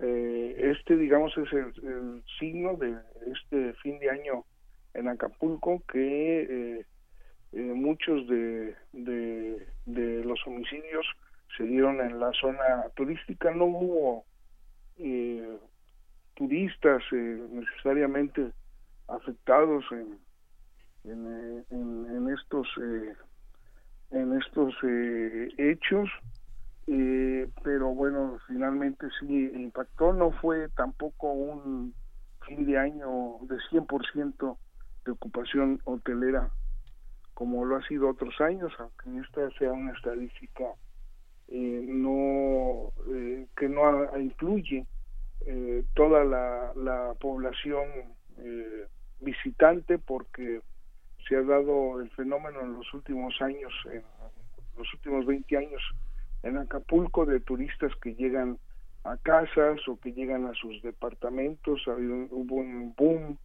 de construcción de condominios de, de, interés social donde eh, llegan muchos eh, turistas, pero aún así no fue el gran año de, de, turístico en, Acapulco esta vez, ¿no?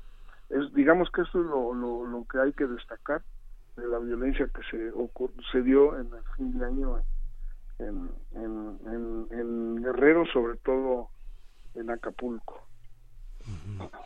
esta, esta confrontación eh, de Astudillo con López Obrador en, la, el corazón de la sierra, en Talpa, ¿cómo, cómo fue leído, digamos, en, en términos de una delincuencia que ha afectado sobre todo a alcaldes, digamos, el Guerrero es el tercer estado, ¿no? El primer estado lo encabeza Oaxaca, luego Michoacán y luego Guerrero, de los 84 alcaldes asesinados en las últimas décadas, este tienen una buena cuota un guerrero por lo menos el 10%. ¿Cómo, ¿Cómo es esta relación? Lo mismo fue en, la, en las elecciones, tanto Oaxaca como Michoacán como Guerrero, muchos de los candidatos alcaldes y diputados fueron asesinados. Sí, sí, es cierto. Eh, eh, eh, en general, Guerrero ocupa los primeros lugares en, homicidios de funcionarios públicos y de luchadores sociales también, ¿no? De activistas, de organizadores eh, de alcaldes, de funcionarios eh, municipales en este eh, eh, periodo del que estamos hablando, del fin de año, pues lo destaca lo que ustedes mismos resaltaron en el resumen. El asesinato del, del director de seguridad pública de Citlala, Hay que destacar aquí también que era un director encargado y que estaba sustituyendo a un director que también había sido asesinado hace hace unos meses. ¿no? Eh, es un municipio que está en la zona centro del estado vecino de Chilapa. En todo este periodo del que estamos hablando, Chilapa ha sido también, no ha dejado de, de, darse hechos de, violencia en, este municipio. Bueno, y, y, Héctor Astudillo, ¿qué dice o qué hace? Porque tiene opiniones interesantes, pero acciones son, son complejas y controvertido el tema. ¿Qué pasa con Héctor Astudillo? Bueno, pues eh, ahí no, se ha notado con la llegada del nuevo gobierno federal eh, un cambio radical en, cómo se está enfrentando el, problema.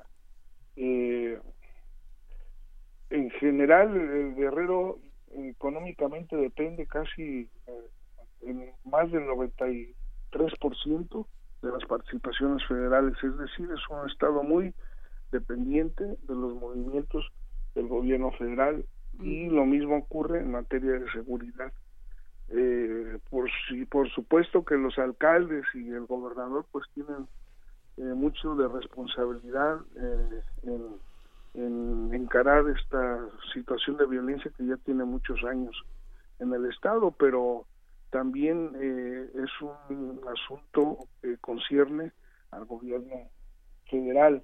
Acá en Guerrero prácticamente ya, aunque no ha sido aprobada eh, por el Congreso de la Unión, prácticamente opera la Guardia Nacional, en algunos lugares incluso se ha presentado ya como Guardia Nacional, apareció a fin de año una nueva policía eh, de autodefensa en, en, la zona de Petatlán, en la Costa Grande, y, y ahí tanto los, los lugareños, los que organizaron esta esta eh, eh, policía como las fuerzas de seguridad, ejército, marina, policía federal que dialogaban con ellos, eh, los dos hablaban como si ya existiera la Guardia Nacional y efectivamente los los los militares que se observan en patrullajes en las calles, en, en las carreteras o eh, los que establecen retenes en los caminos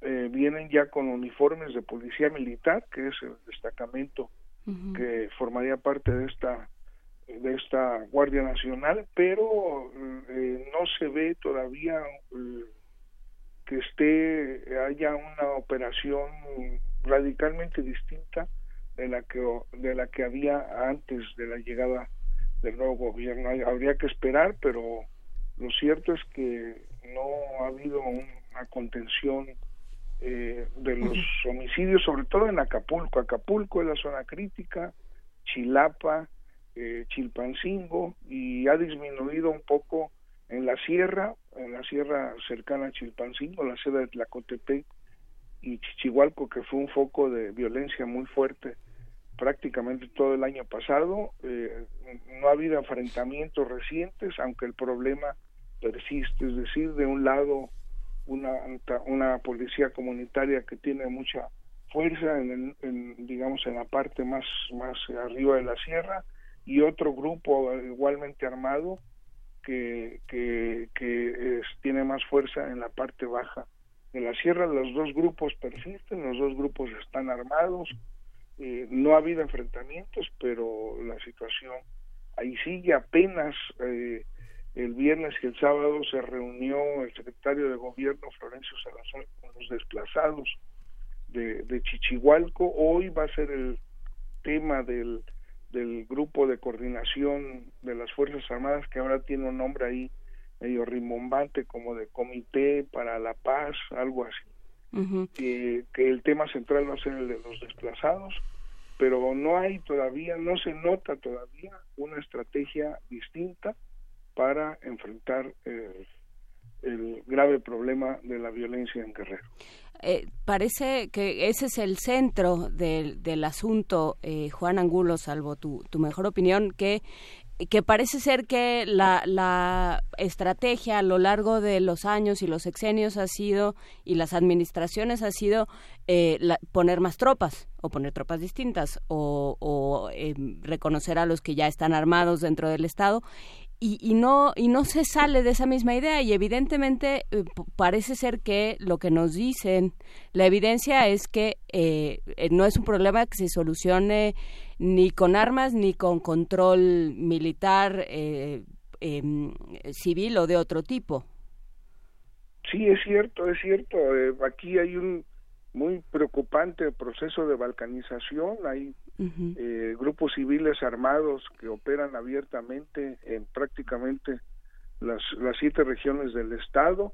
El, según cifras del, oficiales del propio eh, proporcionadas por el propio gobierno estatal eh, controlan ya el 66 por ciento del del territorio. El gobernador fue hace unos días a, a Guerrero habló con funcionarios de la Secretaría de gobernación de, de, la administración de López Obrador y informó que uno de los temas que planteó fue el de estas policías eh, civiles. Ahorita que estamos hablando en este momento hay un hay un pueblo de, de una de un, una de las tendencias que tiene la coordinadora regional de autoridades comunitarias la CRA que se llama la CRA Pueblos Fundadores un, pueblo de la zona centro que está sitiado por un grupo civil armado al que se vincula con una organización eh, eh, delictiva y eh,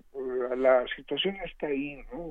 Esta balcanización de que pasas a mi territorio, este, te, disparo, este es un problema que está latente en Guerrero, lo mismo en Chilpancingo, cerca de Chilpancingo, en cerca de Acapulco, cerca de Cihuatanejo, cerca de, de, Tasco e Iguala, ¿no? Es decir, prácticamente en todos los estados. Hace unos días cumplió años, cumplió cuatro años la policía de Campanera de Teloloapan, hubo una eh, manifestación muy grande de grupos armados, hace unos días también cumplió años la Unión eh, Popular, la, policía de la Unión eh, Popular de Organizaciones de Guerrero, de la UPOE, también un gran despliegue de civiles armados, hombres y, mujeres, indígenas y mestizos.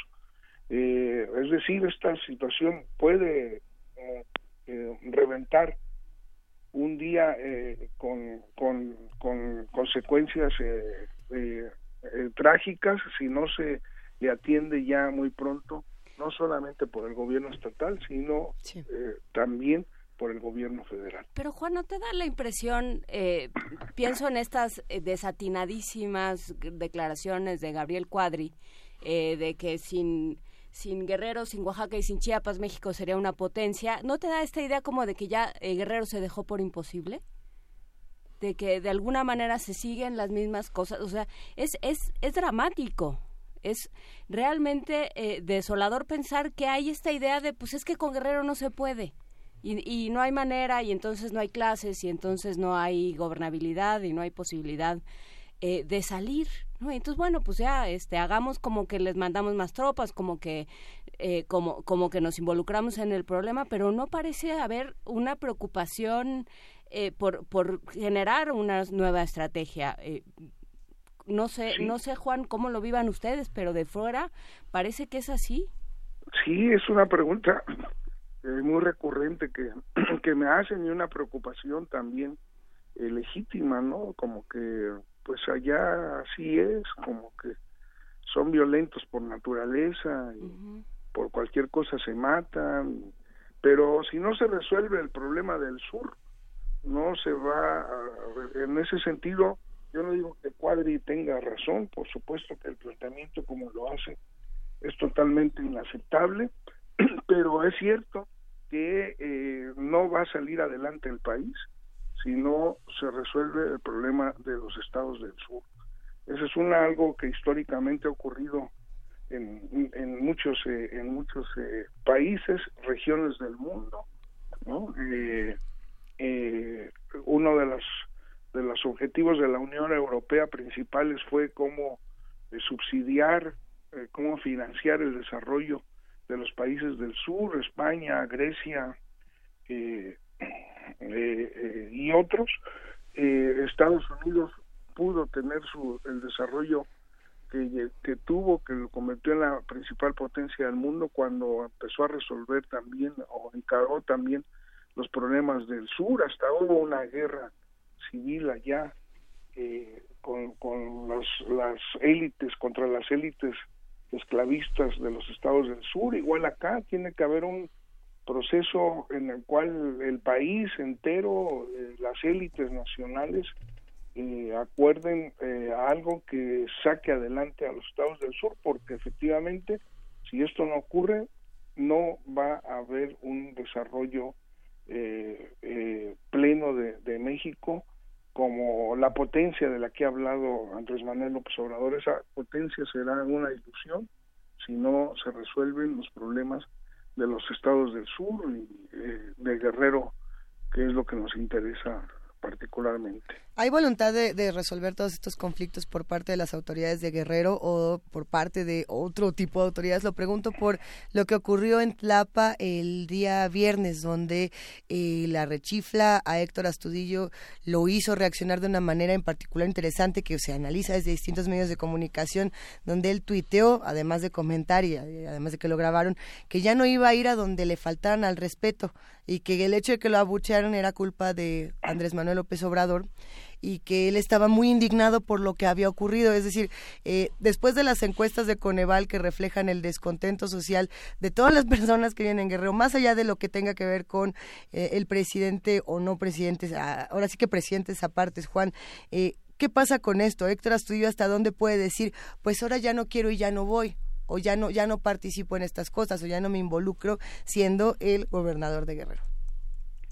Bueno, pues es, es un escenario muy difícil para él, ¿no? Por lo que comentaba yo hace rato de que Guerrero depende en, una altísima proporción su presupuesto de las participaciones federales. Necesita ir a grandes zonas del estado como la montaña, la zona indígena que necesariamente tienen que vivir del subsidio de las de las eh, subvenciones eh, eh, de, de la transferencia de, de, multimillonarios eh, recursos para que salga adelante la zona para mantener para mantenerla siquiera no eh, y eso pone al gobernador en una situación complicada porque efectivamente eh, eh, lo que ocurrió pues le causó una profunda molestia y un video que circuló ayer no sé si lo vieron ustedes al final del acto en Tlapa se le acercó eh, muy molesto, muy molesto al presidente López Obrador para reclamarle eh, los abucheos que había sufrido, eh, que los abucheos en su contra, le dijo que así no iba a seguir participando en, en sus giras, que era ofensivo, le, le hizo una expresión que refleja claramente esta dependencia que tiene el gobierno estatal y el gobierno federal, dijo, si yo no le sirvo, me hago a un lado. ¿no? Es decir, hay, hay, eh, eh, López Guerrero fue uno de los estados que proporcionalmente más votos le dio Andrés Manuel López Obrador. Eh, las dos de las principales ciudades de Guerrero, Acapulco y, y e Iguala, están gobernadas por el por el Morena, perdón, y Morena es el grupo mayoritario en, en el Congreso, es decir, como diciendo, bueno, este, está usted en condiciones de avanzar hacia hacia hacia poner a un gobernador de otro partido práctico de su partido prácticamente. Eso era lo que estaba eh, diciendo eh, Héctor Astudillo lo cual no deja de, de, ser eh, grave no esta es la situación. Es cierto que hay muchas yo quiero ser muy preciso en esto, que hay muchas eh, razones para eh, protestar por lo que está pasando en Guerrero. La pobreza, el abandono, eh, la violencia, la violencia, la inseguridad, y en ese sentido el gobernador no debiera sentirse sorprendido porque su presencia motive expresiones de inconformidad. Pero también es cierto que se trataba de un acto oficial, que fue, eh, eh, Morena se caracteriza por ser muy rigurosa en, su, en la organización de sus eventos, no cualquiera entra a estos, eh, y en ese sentido también tiene parte de razón el gobernador en el sentido de declarar que se trató más de una protesta política que de una protesta espontánea eh, y popular, ¿no? Es decir, hay, son las dos cosas, hay razones para, para quejarse, para manifestarse, para protestar ante las autoridades, en este caso las locales, pero también es cierto que hubo allí, eh, eh, que fue en buena medida una protesta de tipo político que abre un panorama de enfrentamiento, de polarización política eh, eh, en, en, Guerrero que no se veía eh, tan fuerte, había estaba habiendo una coordinación más o menos entre Morena y el gobierno estatal. En general el, este, Andrés Manuel López Obrador ha tratado de tener una relación buena con, con el gobierno de Guerrero, pero ahora se abre una situación eh, complicada, ¿no? Eh, eh, que, que puede afectar cualquier estrategia de sacar adelante a Guerrero. Guerrero es tan, está tan grave la situación que debiera haber una, un acuerdo, un consenso de todas las fuerzas políticas, de los grupos de, de, de poder eh, económico para eh, una estrategia de desarrollo común. ¿no? Hubo una discusión en el Congreso por el presupuesto de 2019 que no se distinguió de las discusiones que había antes de lo que de la llamada cuarta transformación, es decir, cada grupo buscando eh, intereses específicos. ¿no? Y además no hubo ninguna propuesta de decir, bueno, vamos a juntar el dinero federal que hay para obras, vamos a juntar el dinero estatal que hay para obras, vamos a juntar el dinero municipal que hay para obras, hay que hacer una bolsa común y convocar a una asamblea estatal con todas las fuerzas representativas para ver dónde invertirlos, eh, para invertir estos recursos en obras que detonen el desarrollo del Estado. Y no cada, cada fuerza anda buscando las obras que le permitan eh, eh, sacar adelante sus intereses políticos, llegar fortalecidos a las elecciones locales de gobernador y diputados y ayuntamientos de 2021. Esa es la, la, la, la cruda realidad de, y, de nuestro Estado. Y la falta de reconocimiento o, del, del poder real en, en Guerrero que no pasa, por desgracia, no pasa por eh, los poderes políticos, pasa por el narco, pasa por el poder económico, pasa por muchos otros lados que no tienen nada que ver ni se resuelven con eh, pleitos entre priistas y morenistas o entre quien sea. Es cierto, es cierto, también ese es un, grave problema, ¿no? La fuerza que tienen los poderes eh, fácticos en, en, el Estado, ¿no? el control que tiene el, los grupos delictivos en varias eh, regiones, ¿no? Eh, su fuerza es predominante y, y analistas señalan que eh, esto es lo que explica también el, el, la proliferación de grupos civiles que se presentan como policías comunitarias y que no todas lo son, como la original que se fundó en la zona de la montaña y que es eh, resultado de asambleas indígenas, que es rotativa, que sus integrantes no cobran ningún salario y que están pendientes de la seguridad de sus comunidades, ¿no? Esta idea original se ha desvirtuado y, y han aparecido grupos civiles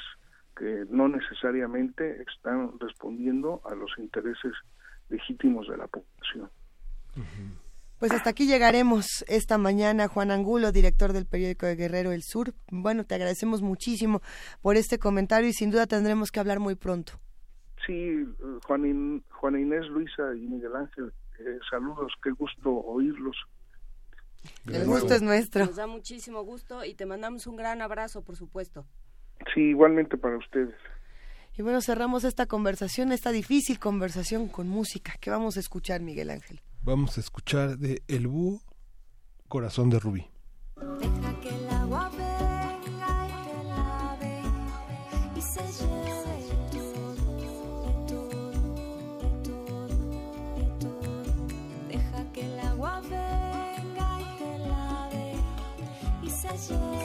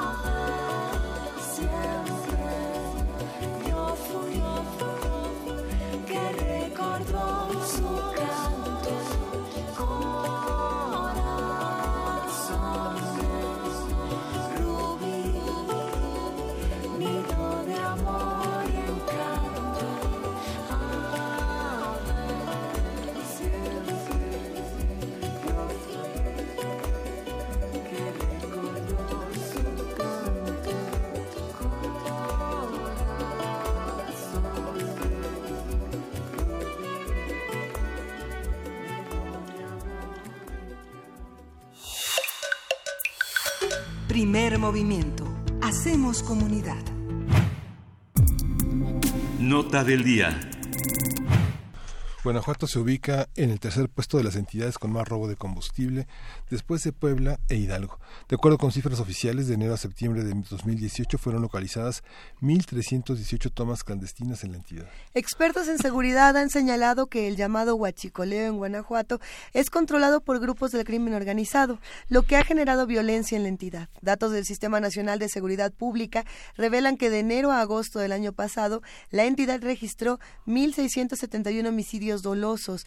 La cifra ubica a Guanajuato como el segundo estado más violento de México, solo por debajo de Baja California. Con la actual estrategia del gobierno federal contra el robo de combustible, la refinería de Salamanca está bajo control militar. El gobernador de la entidad, Diego Sinué Rodríguez Vallejo, declaró hace algunos días que el 80% de la gasolina vendida en los establecimientos era ilegal y dijo que la demanda es de 40 mil litros, pero solo están recibiendo 10 mil. Los reportes señalan que de 601 gasolineras en la entidad, solamente el 10% 100% está funcionando. El gobernador Rodríguez Vallejo anunció que empresarios están negociando la compra de combustible a Texas que podría ser enviado en ferrotanques. Conversaremos sobre las repercusiones de la estrategia contra el robo de combustible en Guanajuato, cómo se han vivido, en qué medida ha cambiado la situación de inseguridad y quién está a cargo. Bueno, para ello nos acompaña Yajaira Gasca Ramírez, periodista y colaboradora en el periódico AM de León, Guanajuato. Yajaira Gasca Ramírez, buenos días, gracias por acompañarnos. Muchas gracias, buen día. Buen día, Juana Inés, Luisa, Luis, Miguel Ángel, perdón. sí, nos da muchísimo gusto escucharte esta mañana. Un tema complejo. A ver, eh, muchas son las cosas que están ocurriendo en Guanajuato. El robo de combustible es una de las tantas, pero bueno, ¿por dónde te gustaría comenzar a describir quizá este inicio de año para Guanajuato y toda la situación que tenemos que, que comentar? Pues una, una situación complicada, este realmente todo eh, toda esta situación de, la del desabasto comenzó más o menos el, el 3 4 de, de enero cuando comenzaron eh, las largas filas el descontento de, de la gente y, y, pues esta esta situación ha, ha persistido eh, digamos que un, poco ha quedado eh, de lado toda la la situación de, de homicidios en los que ya ustedes ponían en, en contexto pero eh, no ha dejado de, de ocurrir en, en Salamanca, como ya bien también lo planteaban, eh, hay presencia eh, hay presencia militar en la planta. Eh, toda toda esta se hablaba de un poco de descontento de, de los trabajadores por toda esta presencia militar, por esta eh, este operativo que se desplegó en Salamanca, eh, pero la eh, la situación en el estado no no ha cambiado mucho en cuanto a violencia. Hoy eh, hoy hay siete registrados siete homicidios eh, en en toda la entidad en diferentes municipios de la entidad esta parte de Diego sin Diego Sinoe, bueno, como este, digamos, se, eh, se ha aliado de una manera este, muy interesante a, a, a, toda esta persecución del huachicoleo. Él señalaba que el 85% de los crímenes, eh, de los homicidios dolosos estaba vinculado a, a este triángulo que uh, manejan de, del huachicol. Este, esto significa, digamos, una especie como de, de alianza de reconciliación de un gobernador panista con el proyecto de, del presidente de la República, del gobierno federal? ¿Tú cómo lo ves? Pues parece que sí, de, de hecho hay ya se, se ve más más apoyo de parte del gobierno federal en este combate. Durante el sexenio de Miguel Márquez se habló de muy poco apoyo del gobierno federal en el combate al huachicol. Eh, precisamente, y como lo menciona, se hablaba que la mayoría de, de los homicidios estaban ligados a, a esta problemática y ahora pues con toda esta crisis que, que surge también eh, se ve eh, más apoyo, más coordinación eh, del gobierno federal con las autoridades de Guanajuato para para combatir todo este problema que está afectando eh, a la entidad. Eh, hoy precisamente el, el gobernador anunciaba a través de un comunicado que eh, salía a la ciudad de Houston, Texas, para concretar un plan de importación de gasolina para el estado eh, y va a tener reuniones reuniones con diferentes empresas para buscar la importación de eh, combustible para el estado eh, para el estado a través de ferrotanques. Y eh, ayer mismo también el delegado de programas de desarrollo Guanajuato eh, Mauricio Hernández Núñez mencionaba que estaba por regularizarse el tema de eh, del, del abasto del combustible al estado eh, se anunció que podrían llegar alrededor de 50, eh, más bien que eh, ya comenzaron a, salir 50 vagones de Ciudad Madero, Tamaulipas, para sur surtir combustible a todo el Bajío. Y bueno, mientras eh, hay una hay una parte que tiene que ver con el enojo eh, social, eh, Yajera, que tiene que ver con eh, con el manejo que se ha dado de eh, pues de todo el problema del huachicol, de la eh, pues de la idea de Guanajuato como un, eh, o sea, ha cambiado brutalmente la idea que teníamos de Guanajuato eh, con la inseguridad, con este problema que se plantea ahorita con el huachicoleo. Eh, ¿qué, ¿qué, pasa? O sea, como en, en, cinco años, en muy poco tiempo, menos me parece, ha cambiado completamente la percepción que se tiene de Guanajuato. ¿Esto cómo se refleja, de, si, si es así, eh, cómo se refleja en las calles? Pues eh, sí hay mucha, la, eh, tan solo la, digamos, la percepción que tiene la, la ciudadanía en, en materia de seguridad, mucha gente lo refería en, en encuestas eh, recientes eh, relacionadas con seguridad, que la gente tiene miedo de salir a las calles. Hay, sobre todo en las ciudades del corredor industrial, es donde más eh, eh, se dan este tipo de, eh, de delitos, de, homicidios en los que la gente está más expuesta a sufrir algún tipo de, de delito y que pues precisamente están ligados con, con, con el tema de, de Huachicol, las ciudades más sensibles o las que se ha, se ha visto más aumentar esta problemática. Estamos hablando de Salamanca, eh, de Celaya, de Irapuato eh, y la ciudad de León, que son, digamos, donde está más, más concentrado todo este tipo de problemas. Eh, sin embargo, también hay, hay otras ciudades como, como Apaseo, donde eh, pues está concentrado precisamente, eh, eh, se habla de un de una disputa de, de esta de esta zona entre personas que precisamente están eh, pues ligadas al al tema del, del robo de combustible. Sí, es un tema un tema complejo y el gobernador, por cierto, ¿dónde está? ¿Qué anda haciendo? Pues a- además de negociando. Además de la- negociando. el- el- la importación de combustible. Ah, les comentaba que, que hoy hoy salió justamente hoy por la mañana anunció an- anunciaron del gobierno del estado el estado a través de un comunicado que salía hoy a la ciudad de Texas eh, pero eh, durante estos días eh, ayer se le vio haciendo un recorrido por gasolineras de de todo el estado ha estado en reuniones con empresarios digamos que todo eh, por por el momento su actividad ha girado en torno a a pues este revisar cómo va la, la situación de la crisis de combustible que se está viviendo en la entidad. Ujú. Es que no va, no va, no va a parar, digamos, es el tercer estado con mayor número de tomas clandestinas. Digamos, el primer estado es Puebla, el segundo estado es eh, Hidalgo y el tercer estado es Guanajuato, ¿no? Digamos, tienen cerca de 1.500 tomas. Digo, fue muy espectacular el operativo para la manguera de tres kilómetros en Salamanca, ¿no? Sí, la verdad es que sí se, se vio, eh, se habla de que en la ciudad de, de Salamanca sí hay mucha presencia militar, se habla de que sí se ha, sí ha disminuido un poco, eh, digamos, la incidencia de delitos que, que ha estado ocurriendo con esta con esta presencia que se ve eh, de más militares en esta ciudad. Sin embargo, eh, como les comentaba también, digamos que la, la cuestión de, de homicidios y toda esta problemática eh, no ha disminuido tanto como como se esperaba siguen ocurriendo estas cuestiones, solamente que han pasado a, a un segundo plano por por la, la crisis que, que se está viviendo con la falta de, de gasolina. ¿De quién son las gasolineras en Guanajuato? Hay 600, más, un poco más que en la Ciudad de México. ¿De, Bueno, quién, pues- de, de quién son? ¿De quién? Pues eh, eh, hay varias, digo, digamos, la mayoría son de eh, eh, de la paraestatal, Pemex, pero ya hay en el mercado eh, diferentes empresas, este, hay existe Móvil, existe eh, Shell, existen ya ya varios tipos de mm, pues de empresas que ya entraron al mercado.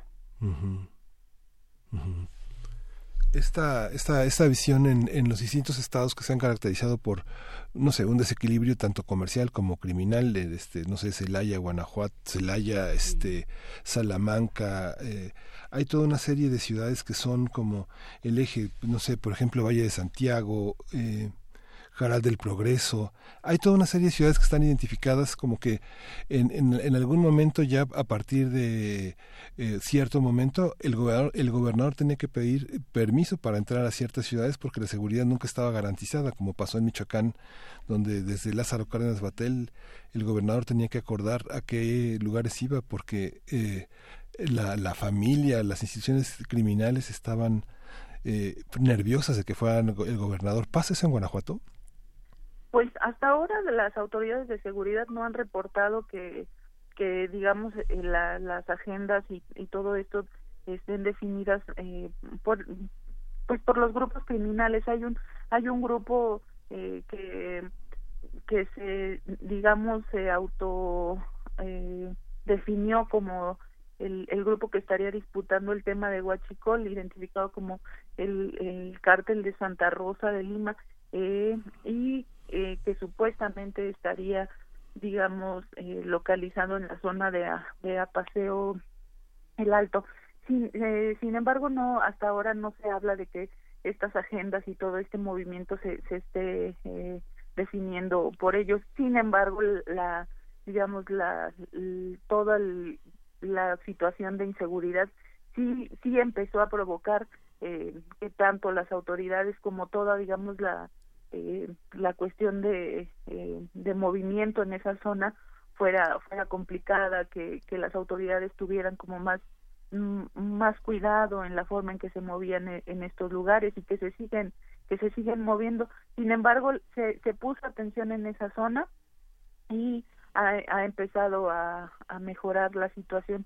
Pero este como les comentaba también eh, la va va caminando poco a poco y con esta nueva estrategia pues tendríamos que esperar un poco más para para ver qué qué resultados se dan pues habrá habrá que seguirlo por supuesto eh, parece ser que, eh, que las cosas se normalizan pero bueno hasta qué punto puede normalizarse puede eh, se puede llegar a una a un acuerdo se puede llegar a una cierta estabilidad puede dejar de hablarse del tema tal vez como la primera nota o como la la nota principal, pero hay muchas eh, cosas por resolver, ya Jaira. Hay muchos eh, temas que se tienen que atender en términos de relación con el gobierno federal y en términos, por supuesto, de eh, pues eh, de garantizar la, la estabilidad y la paz en el Estado. Sí, los ciudadanos estarían esperando, digamos, que, que se normalizara esta situación y para que la autoridad también pudiera concentrarse en la estrategia de seguridad y no en esta parte de atender la crisis que se está que se está viviendo por la falta del combustible. ¿Quiénes son, ¿Quiénes son las personas asesinadas en Guanajuato? Cuando se habla de una cifra tan alta de homicidios dolosos, ¿quiénes son? ¿Es, es un, es un problema de, de, contienda territorial? ¿Son ciudadanos eh, que se oponen a, a, las prácticas de la criminalidad? ¿Son ¿quién, ¿Quiénes son? Pues se habla, se, se, menciona que es gente es gente ligada al, al robo de combustible, gente ligada como a a, a, temas de, de crimen, eh, pero pues también en, en estas, digamos, en, en estas situaciones ha habido eh, víctimas que eh, muchas veces no, no, no tienen nada que ver este y que pues han sufrido eh, la pérdida de, de la vida, familias que no, no tienen nada que ver con, con la, el crimen y sin embargo se han sufrido también estas pérdidas. Pues bueno, que, eh, seguiremos conversando contigo. Eh, Yajaira, muchísimas gracias por platicar con nosotros esta mañana. Eh, es periodista y colaboradora en el periódico AM de León, Guanajuato. Gracias por estar. Muchas gracias, buen día, hasta luego. Hasta luego. Hasta día. luego. Vamos, vamos a escuchar de, de Flaming Lips, fra Jinnop.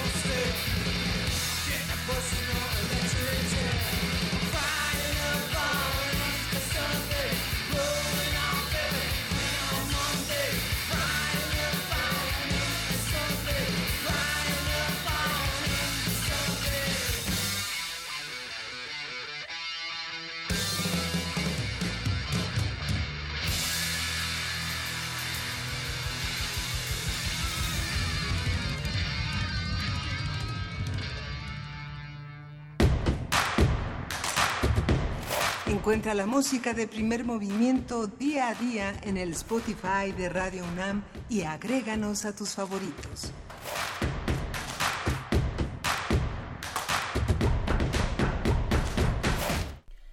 Ocho de la mañana con 52 minutos y hay un eh, hay un comentario en Twitter de, de Rosario Martínez que, comentábamos fuera del aire. Miguel Ángel dice, Rosario Martínez, con qué tranquilidad dice el gobernador de Guanajuato que el 80% de la gasolina que se vendía en su estado era ilegal, ¿no? que es pues, el caso de, de varios lugares de la República.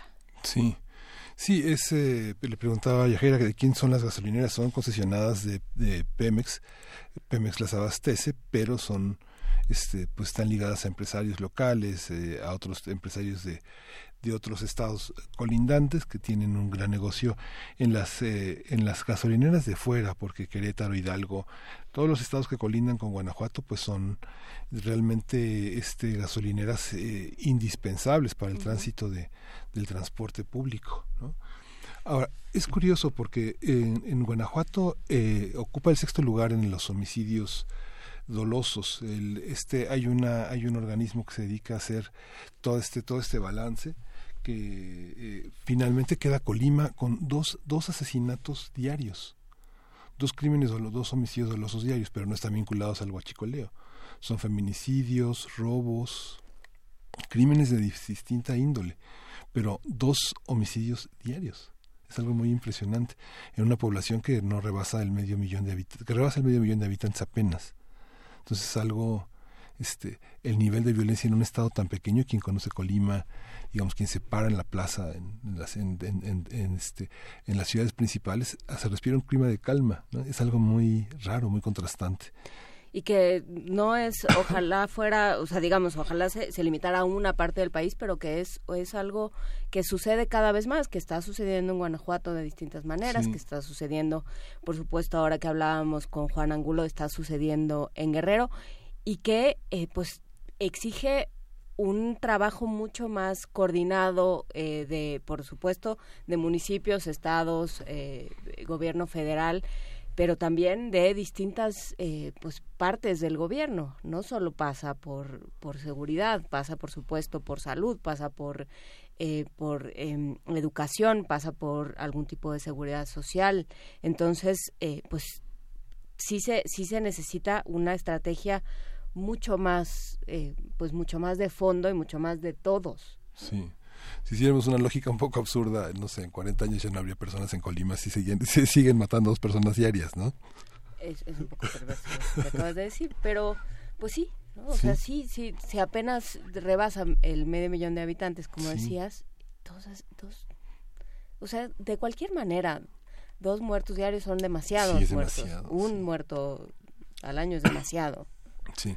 eh, eh, pensar en asesinatos, pensar en crímenes, pensar en, en, en tráfico de, de cualquier tipo de sustancia, de aquello que es de todos, como Sí. la gasolina, como el petróleo.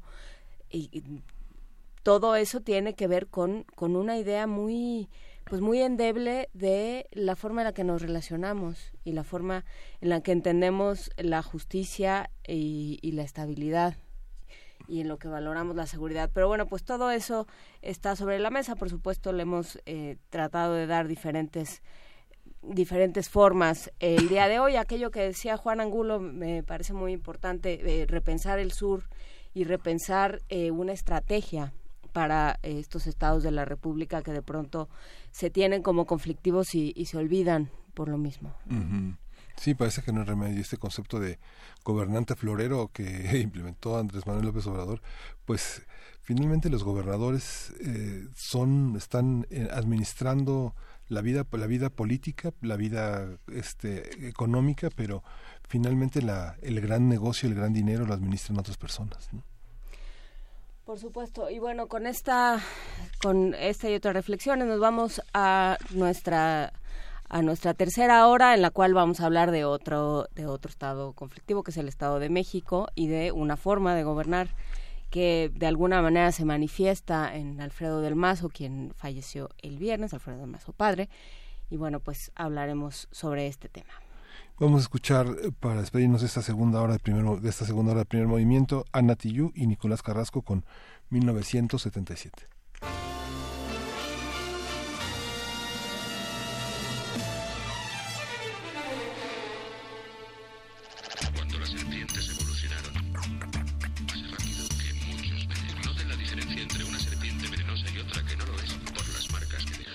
1970, 1970, 1970, 1970.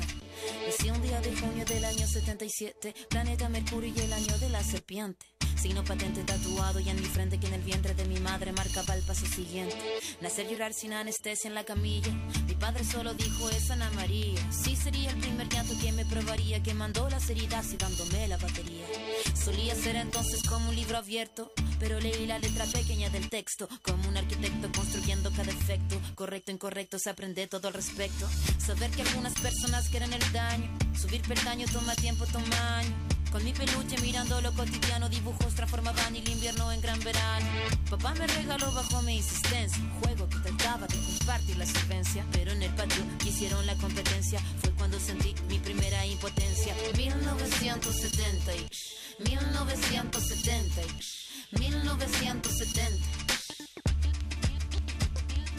1977, no me diga no, no lo presiento. Todo lo que cambia lo hará diferente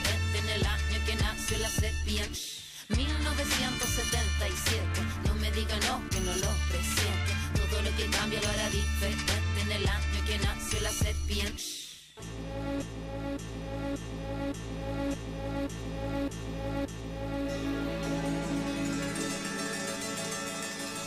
Adolescencia fue una etapa bizarra. Mi cuerpo es batería y la cabeza guitarra. La orquesta narra una tonada quebrada para la mirada de una niña que solo talla espada. Hormona disparada, sobrepobladas de información que cambian temporadas. Caminas encrucijada, cada cual en su morada preparaba la carnada. La sagrada diablada de mirada encabronada. Mi fila, la verdad, nunca buscó su silla. Mi búsqueda fue mero proceso de pura pila. Pupila de poeta que marcó nuestra saliva. En la cordillera que miraba la salida. La parada militar de paso monótono, colores policromos, los uniformes de poco tono. De tono mi cuestionamiento, la voz y sonó, no. Mi primera rima que sonó y me enroló. Mi búsqueda no fue para mi cosa de escenario, fue algo necesario y que marcaba ya mi fallo. Así que tú hablas más de lo necesario. Fue cuando entendí que todos quieren ser corsario. 1970 y 1970. Síguenos en redes sociales. Encuéntranos en Facebook como Primer Movimiento y en Twitter como arroba PMovimiento. Hagamos comunidad.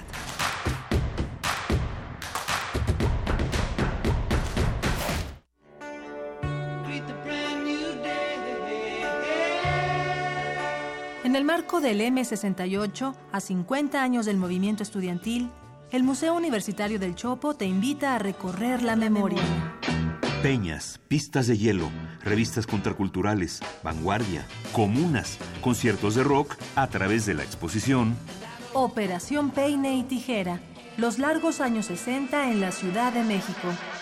Revisión histórico-cultural de un periodo en donde el crecimiento urbano de la capital del país, Las prácticas artísticas experimentales, los nuevos usos de la cultura del ocio los movimientos políticos y sociales, y los eventos disruptivos del orden público contrastaron con las estrategias autoritarias del régimen para contener los efectos de la modernización del país. exposición abierta hasta el 17 de marzo de 2019. En el Museo Universitario del Chopo, el M68 se vive.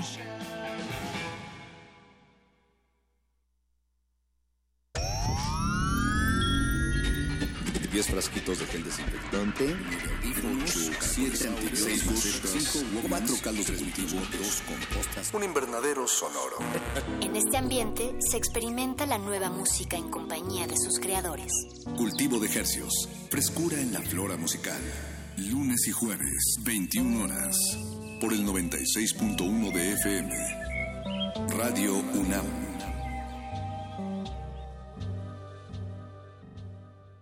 Felicidades, ya son 20 años. En cada elección que hemos decidido, hemos avanzado. La verdad, en confianza, participamos cada vez más, porque estamos ciertos que nuestra elección se respeta y es en beneficio de todas y todos. Ya son 20 años eligiendo a quienes nos representan. Tribunal Electoral de la Ciudad de México. 20 años garantizando justicia en tu elección. La radio puede ser un aparato que enciendes o apagas. O puede ser una plataforma cultural enteramente a tu disposición. Tú escoges. Ahora ya puedes descargar la aplicación móvil oficial de Radio UNAM en tu celular. Programación en vivo en AM y FM. Acceso al podcast de nuestros programas. Notificaciones de los eventos en la sala Julián Carrillo. Y la programación completa de Radio UNAM. Búscala como Radio UNAM Oficial desde Play Store para Android o en iTunes y App Store para iOS. Radio UNAM Oficial. Experiencia sonora de bolsillo.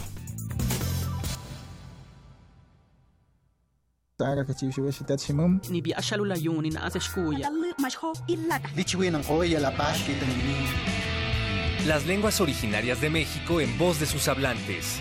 Calme Cali. Tercera temporada. Todos los jueves a las 10 horas por el 96.1 de FM. Retransmisión. Domingos 15.30 horas por el 96.1 de FM. Radio UNAM. Experiencia sonora.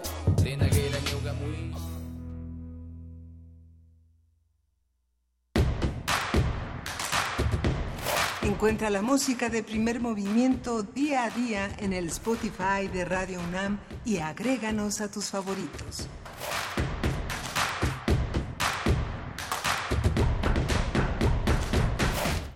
Saludos a todos los que están haciendo comunidad con nosotros. Gracias por escribirnos en arroba PMovimiento, diagonal primer movimiento UNAM. Y como bien dice Tessa Uribe en el teléfono 55 36 43 39, por aquí ya nos escribe todos tus miedos que nos estaba eh, poniendo, que ya descubrió la canción, es lo que nos escribe. Eh, sí, a ver, ahora la vamos a compartir también en redes sociales. Y saludos y abrazos a todos los que nos escriben y nos siguen contando cómo les va con el tema de de la gasolina en, en la ciudad y en otras y en otros espacios de nuestro país, Miguel Ángel Juana Inés. Por supuesto, y bueno, nos escriben eh, nuestros amigos del Programa Universitario de Estudios de la Diversidad Cultural y la Interculturalidad Eh. para darnos una noticia eh, triste, difícil para pues para los estudios que tienen que ver con la medicina tradicional, con la cultura de México y de sobre todo de América Latina, todos los estudios tradicionales. Eh, muere el maestro Carlos Soya Luque, que ha estado, estuvo con nosotros muchas veces, estuvimos hablando eh, de muchas maneras de interculturalidad, de pueblos originarios, de aquello que eh, se podía concebir como una América Latina multicultural, multinacional, no solo por las divisiones políticas, sino por todas aquellas cosas que nos que nos distinguen y que al mismo tiempo nos hermanan las diferentes lenguas, las diferentes formas de entender el mundo, las diferentes formas de aproximarse a a la investigación y a la observación que tenemos en América Latina. Todo eso lo platicamos aquí de muchas maneras y, y lo platicó Carlos Soya, lo escribió, lo estudió durante, durante su vida. Mandamos un, eh, pues un abrazo a sus familiares y a toda la comunidad universitaria con la cual trabajó el maestro Carlos Soya. Muchas gracias a nuestros amigos del programa de estudios de la diversidad cultural y la interculturalidad de la UNAM. Un abrazo a Juan Mario Pérez, por supuesto. Y bueno, pues solidarizándonos también consultando los contenidos de, del PUIC, lo pueden hacer en www.nacionmulticultural.unam.mx y lo pueden hacer desde Twitter en arroba PUIC-UNAM. Vámonos todos juntos a Poesía Necesaria. Primer movimiento. Hacemos comunidad. Es hora de Poesía Necesaria. Sí, como bien decía Luisa, hace, eh, hace cinco años falleció eh, Juan Gelman, Sí. poeta chileno, avecindado en México, en la colonia Condesa, y que, bueno, escribió de muchas maneras de la tristeza del abandono, de la, de la persecución y de la tortura, pero también del amor, también de la libertad y también de la posibilidad que tenemos como seres humanos de reinventarnos constantemente. Y un poco en esta lógica es eh, viene este poema de, Juan Gelman que es corto pero que a mí me parece francamente eh, luminoso. Costumbres.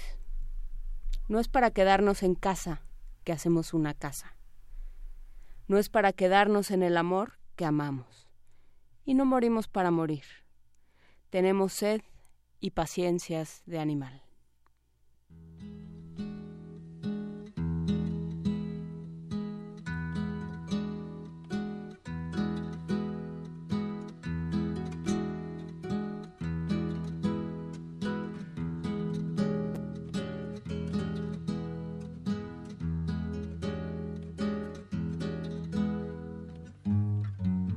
Duerme, duerme, negrito,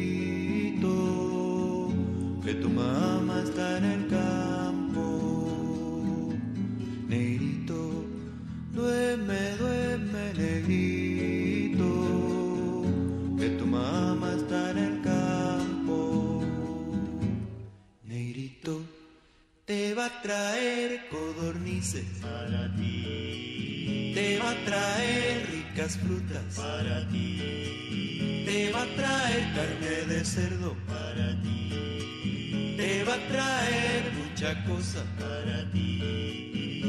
Y si negro no se duerme, viene diablo blanco y ¡zas! Le come la patita y yacapumba, yacapumba, apumba, yacapumba, yacapumba, yacapumba. Duerme, duerme, negrito, que tu mamá está en el campo. Negrito, duerme, duerme, negrito, que tu mamá está en el campo. Negrito, trabajando. Trabajando duramente, trabajando, sí, trabajando y va tosiendo, trabajando, sí, trabajando y no le pagan, trabajando, sí, trabajando y va de luto, trabajando, sí, pa'l negrito chiquitito, trabajando, sí, pa'l negrito chiquitito, trabajando, sí, va de luto, sí, va tosiendo, sí, no le pagan, sí, duramente, sí.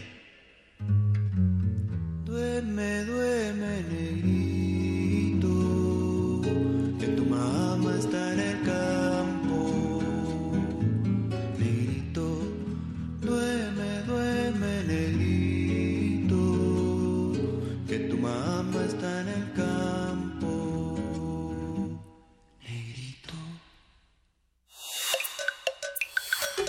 Primer movimiento. Hacemos comunidad. La mesa del día. El pasado jueves falleció a los 75 años el exgobernador Alfredo del Mazo González, padre del actual gobernador del Estado de México, Alfredo del Mazo Maza. Del Mazo González inició su carrera política desde muy joven, ocupó diversos cargos en la administración pública y también fue candidato del PRI en algunas elecciones. Fue uno de los principales consejeros de Arturo Montiel durante su administración y en el sexenio de Enrique Peña Nieto le fue asignado el cargo honorífico de presidente del Consejo de Infraestructura Estatal. El exmandatario asistió el viernes al funeral y montó una guardia de honor en el Palacio de Gobierno en Toluca, lugar al que también acudieron exgobernadores, integrantes de la clase política mexiquense y nacional, así como empresarios. Y bueno, para hablar de Alfredo del Mazo González, el grupo Atlacomulco y el estilo de gobernar de la clase política mexiquense, nos acompaña el doctor Álvaro Arreola Ayala, investigador del Instituto de Investigaciones Sociales. Álvaro, ¿cómo estás? Muy buenos días. Hola, muy buenos días, Luisa. Qué gusto escucharte. Gracias. Eh, cuéntanos, por favor, eh, o más bien dinos, ¿por dónde podríamos empezar a, a descifrar este laberinto eh, desde la figura de, de Alfredo del Mazo González? Bueno, la verdad es que independientemente de, del dolor que le puede causar a la familia y a algunos amigos el fallecimiento de Alfredo del Mazo González, sí, sí creo que vale la pena reflexionar como tú y Miguel Ángel lo señalaban en la nota introductoria de las características que se encuentran a lo largo del tiempo eh, de quehacer político del Estado de México, en donde la figura fundamental no es Alfredo del Mazo González ni Alfredo del Mazo Maza, sino lo fue el abuelo del actual gobernador Alfredo del Mazo Vélez, que junto con Isidro Favela inauguran una forma de hacer política desde 1943, cuando llegó Favela al poder de la gobernatura y se crean en los siguientes siete años más o menos las bases para identificar un modelo muy interesante, muy benéfico para quienes lo consolidaron y sobre todo verdaderamente autoritario para el sentir de la democracia mexicana. Me refiero sobre todo a lo que se identifica como el quehacer del grupo Atlacomulco. Atlacomulco representa en la historia política mexicana tal vez lo peor que pueda existir para la democracia regional, para las entidades federativas, pero fue el modelo en el cual los priistas del momento y posteriormente los siguientes fincaron todos sus éxitos, el éxito político de, del Estado de México, pues trató de ensayarse en otras entidades, no lo lograron, más o menos las que parecieron un poco a su quehacer son quizá Nuevo León y un poco Veracruz, más sin embargo el resto de las entidades federativas siempre quedaron subordinadas. El Estado de México aprovechó desde los años 40 la cercanía con la Ciudad de México y logró desarrollar, ¿no? El un, ahora sí que un desarrollo económico visto de cerca que se ejemplifica con Tlanepantla, sobre todo con Toluca, el Valle de Toluca y la zona económico industrial de, Naucalpan. El éxito se fincó sobre todo pues porque los establecimientos industriales y comerciales desde los años 50 empezaron a superar rápidamente a Nuevo León como como entidad económicamente desarrollada dentro del modelo capitalista, obviamente. Y entonces, bueno, el Estado de México se convirtió, gracias a su crecimiento aceleradísimo, un capitalismo verdaderamente salvaje, en el ejemplo a seguir del, del, del nacional. Y el priismo nacional fincó en el Estado de México y apostó en ese modelo su propuesta política. Una propuesta política que tiene que aclararse definitivamente ahora es una, una propuesta que, repito, se singulariza sobre todo por crear cordones de poder local, regionales, ligados sobre todo a un grupo compacto de, de gente, de políticos profesionales. Ese modelo muy particular que se hace en el Estado de México, que se finca sobre todo en el carisma de ciertos políticos, es el caso de Alfredo del Mazo y después posteriormente Carlos Juan González, no lo tienen los futuros gobernadores, pero en él, en él se durmieron, se apostaron, crecieron, se subieron al carro de ese supuesto éxito político y bueno, y la consecuencia final pues está en Enrique Peña Nieto y Alfredo del Mazo Maza. Es creo que el Estado de México el que mejor ejemplifica hoy en el 2019 lo que representa no la política priista a nivel regional toda la República Mexicana, sobre todo porque la visión de éxito se frenó, se frenó desde el 2015 en la mayoría de las entidades y se frenó sobre todo a un gobierno como el de Peña Nieto en donde fincó un sin desparpajo alguno el éxito del PRI no en gobernadores como Alfredo del Mazo Vélez o como en algunas otras entidades, sino en gobernadores como César Duarte o Roberto Borge, y ese nuevo PRI pues ya hemos visto los resultados, se diluyó y hoy que tenemos, hoy tenemos una entidad en donde el grupo Atlacomulco ya es francamente minoría, el PRI es un partido casi simbólico, va a convertirse en un partido testimonial y solamente reunidos alrededor de un féretro, quizá los políticos más importantes pues sigan pensando en que son eso, que son importantes, aunque creo que ya tienen menos poder, y solamente creo que los ata los intereses económicos, muchos de ellos apostando sobre todo por infraestructura privada en cuanto a condominios, en gasolineras, etcétera, etcétera. Yo creo que la muerte de Alfredo del Mazo González los va a desarmar todavía más, sobre todo pues porque el hombre representaba para muchos empresarios desde los años 60 un contacto muy importante.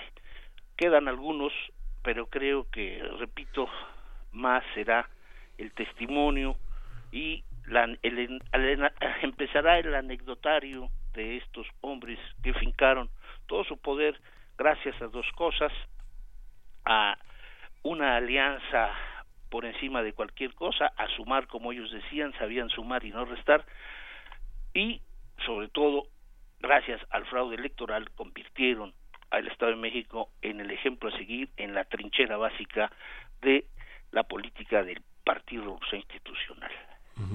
Pero ¿qué diferencia hay de esos actores de Tlacomulco de otros eh, actores priistas muy importantes? No sé, pienso en el norte, en Baja California, por ejemplo, Sí. todavía. Bueno, hay una- hay ¿no? una gran O Quintana diferencia. Roo, por ejemplo. Hay una gran diferencia, Miguel Ángel. O sea, el Estado de México desde los años, sobre todo los años 60, sí, se construye como el ejemplo a seguir, sobre todo porque tiene la capacidad económica para poder disputarle al Estado mexicano sí políticas públicas.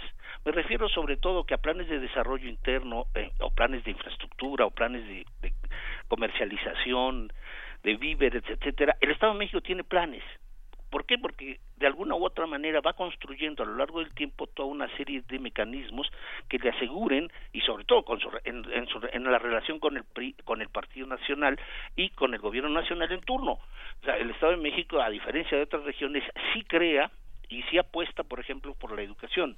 Esto se ve desde los años 40. Hay, si hay una entidad en donde la preocupación es la educación y fortalecer cuerpos técnicos que le o administrativos que le permitan al modelo de desarrollo capitalista crecer, es el Estado de México y tal vez Nuevo León un poco. Sin embargo, las otras entidades no. Las otras entidades, como pues, está visto, o sea, si de las 32 entidades federativas, si exceptuamos Ciudad de México, Estado de México, Nuevo León, el resto, las 29 restantes, están a lo largo de los tiempos, en los últimos 100 años, adheridas al, al, al brazo y al amamentamiento del Estado hacia ellos, al, el poder federal, la economía federal es la que los hace sobrevivir, a- algunos más, algunos menos, pero no hay una entidad federativa, ni siquiera el Distrito Federal que no, que no tenga el 50% al menos del apoyo federal para crecer. Este es un modelo verdaderamente angustiante para quien piensa que la economía no debiese ser así, pero ese es el tipo de modelo que creció gracias al PRI y, y, ampara- y amparado por ese modelo el- los panistas la, la prosiguieron.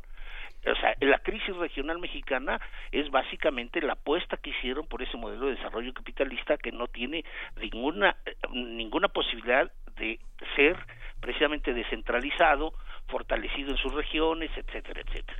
Hoy vemos la crisis regional en algunas entidades en donde lo único que eh, siguió desde los años 50 el modelo PRI panista fue hacer grandes políticos con inmensamente ricos, muy pocos políticos inmensamente ricos, ¿sí? y una sociedad completamente de, de- vamos, hecha a un lado, desterrada en algunos casos y prohija sobre todo a migrar. Si ustedes ven las problemáticas que existen en Guanajuato, Michoacán, este Querétaro, pues eh, son los principales pa- estados de la República que en donde la cantidad de migrantes es enorme. El Estado de México de lo- en la última década han migrado miles y miles. Entonces, este es un problema básicamente de óptica y de desarrollo. Son entidades federativas que, que fueron utilizadas para consumar el fraude y para obtener victorias electorales. Esto ha sido el esto es, ese fue el modelo.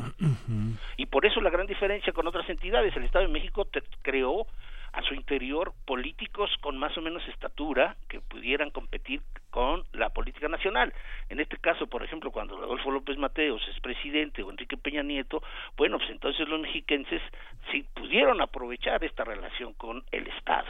No así los otros. Veracruz un poco también, y repito, Nuevo León. Fuera de eso, las otras entidades han sido arrolladas por el poder federal. Sí, eh, creo que lo, lo interesante, de- es, es muy interesante el, el caso del, del grupo Atlacomulco, pero eh, creo que lo, lo que en este momento se antoja más, más interesante es hasta qué punto hicieron escuela, digamos, hasta qué punto eh, marcaron cómo iba a ser la vida política de México y qué queda de ahí. Hablabas de una serie de aprendizajes que hizo el PAN eh, y hay eh, dos temas que tocabas, Álvaro, que me parecen fundamentales. Por un lado, eh, la idea eh, absolutamente ah, pues admitida y generalizada de que el poder eh, político lleva a un poder económico esta idea eh, muy em, muy de todos los días muy de mesa de café de tú no te preocupes porque porque este mi primo va a ser el gobernador y ya la hicimos Sí, que es eh, pues, lo hemos escuchado de muchas maneras por desgracia esa es la cultura priista. esa es la cultura priista y que por desgracia aprendió el PAN y han aprendido otros partidos. Y por otro lado, la, eh, la dependencia, esta idea de el gobernador y, y los estados dependen de la federación de tal manera que el presidente nunca deja de ser el gran cacique. Aunque existen los caciques menores, que son los gobernadores, y los caciquitos de los diferentes municipios. Sí, es, es interesante cómo se repite el modelo nacional histórico, ¿no? El presidente del presidencial, el modelo presidencialista avasallador a- al interior de las entidades federativas, en donde encontramos que a un nivel menor el gobernador se convierte en el gran factor.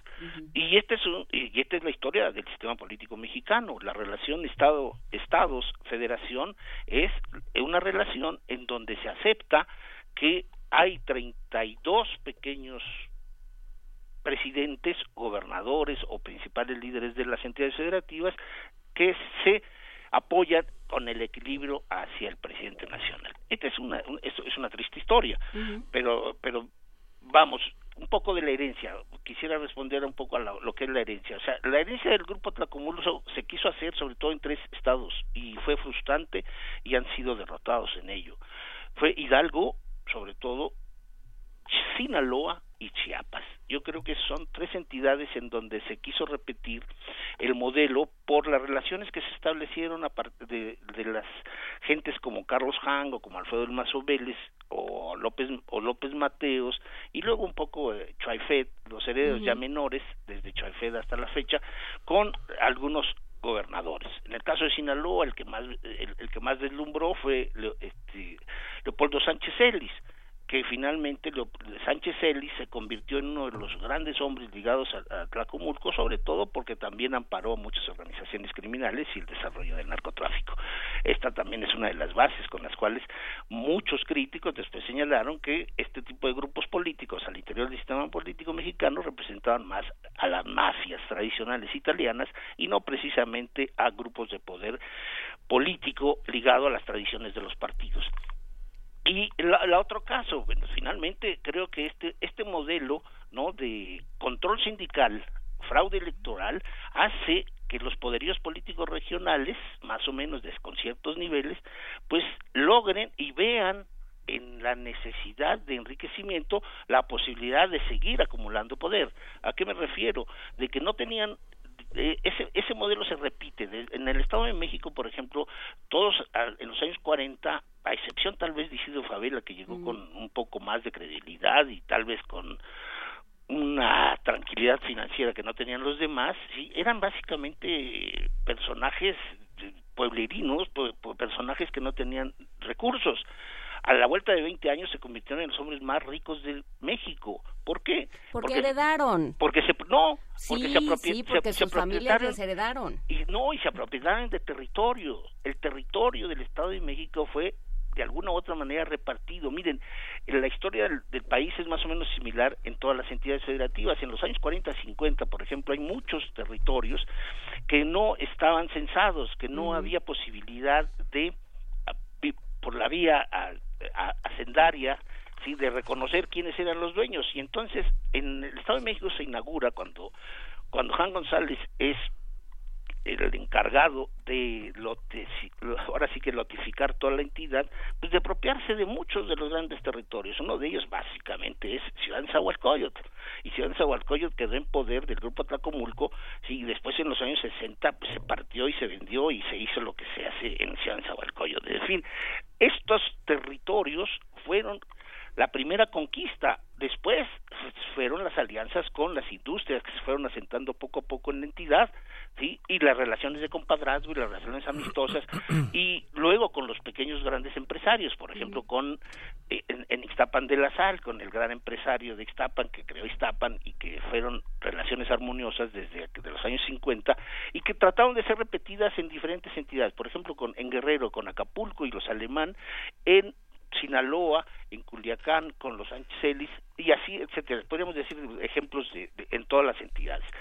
Entonces, por la vía del turismo, por la vía de, de las pequeñas empresas, por la vía de los grandes negocios, que posteriormente se consolidan en los la década de los años 40, sí, estas élites políticas que nacieron tal vez con la singularidad de todavía respetar la Revolución Mexicana, se convirtieron en los grandes entes de, de acumulación y de perversión y corrupción y destrozaron a, la, toda la República Mexicana. O sea, el destrozo regional de hoy es consecuencia de ese modelo que se que se fue fortaleciendo y que y que se enseñoreó en determinadas entidades más que en otras, ¿sí? Esta es esta es la gran desgracia nacional que tendremos que estudiar y explicar porque finalmente no es posible que teniendo los recursos naturales y las riquezas más importantes, por ejemplo, a este, pensando en lo que decían de Guerrero, o sea, entidades como Guerrero, como Chiapas, como Oaxaca, son las más ricas de México, son entidades que tienen una riqueza natural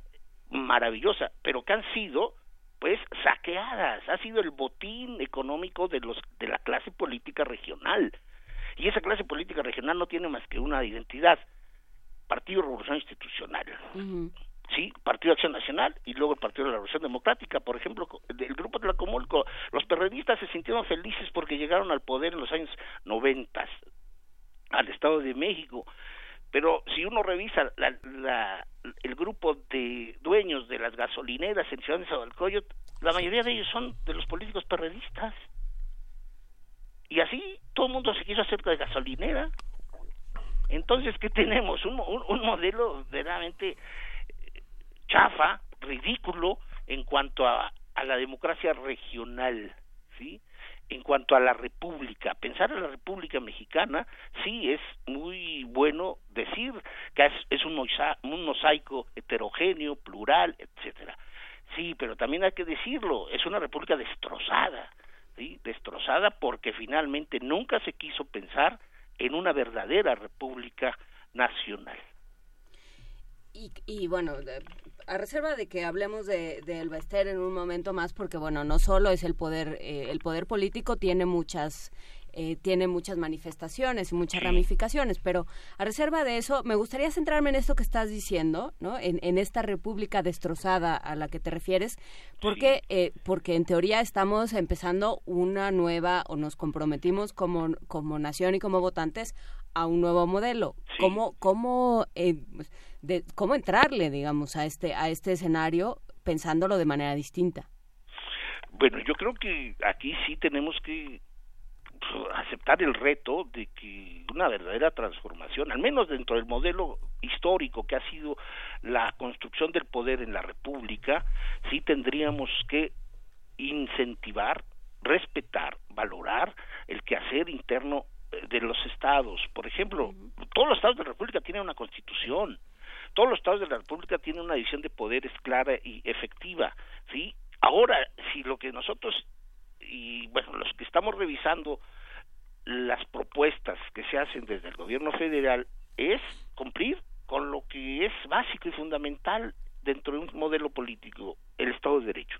Si el Estado de Derecho se respeta en Baja California, como en Colima, como en Veracruz o Quintana Roo, pues es simple y sencillamente aceptar que son los las sociedades locales de estas entidades las que nos tienen que decir hacia dónde queremos que el modelo sí se abra, se expanda y se pueda no sanear todo lo que a su interior ocurre. Nosotros so- vamos, por más expertos que uno sea del Estado de México, sí son solo los mexiquenses los que debiesen decirnos, y creo que ya lo han hecho desde el 2015 a la fecha, hacia dónde va, hacia el, el sentido que tiene la política estatal.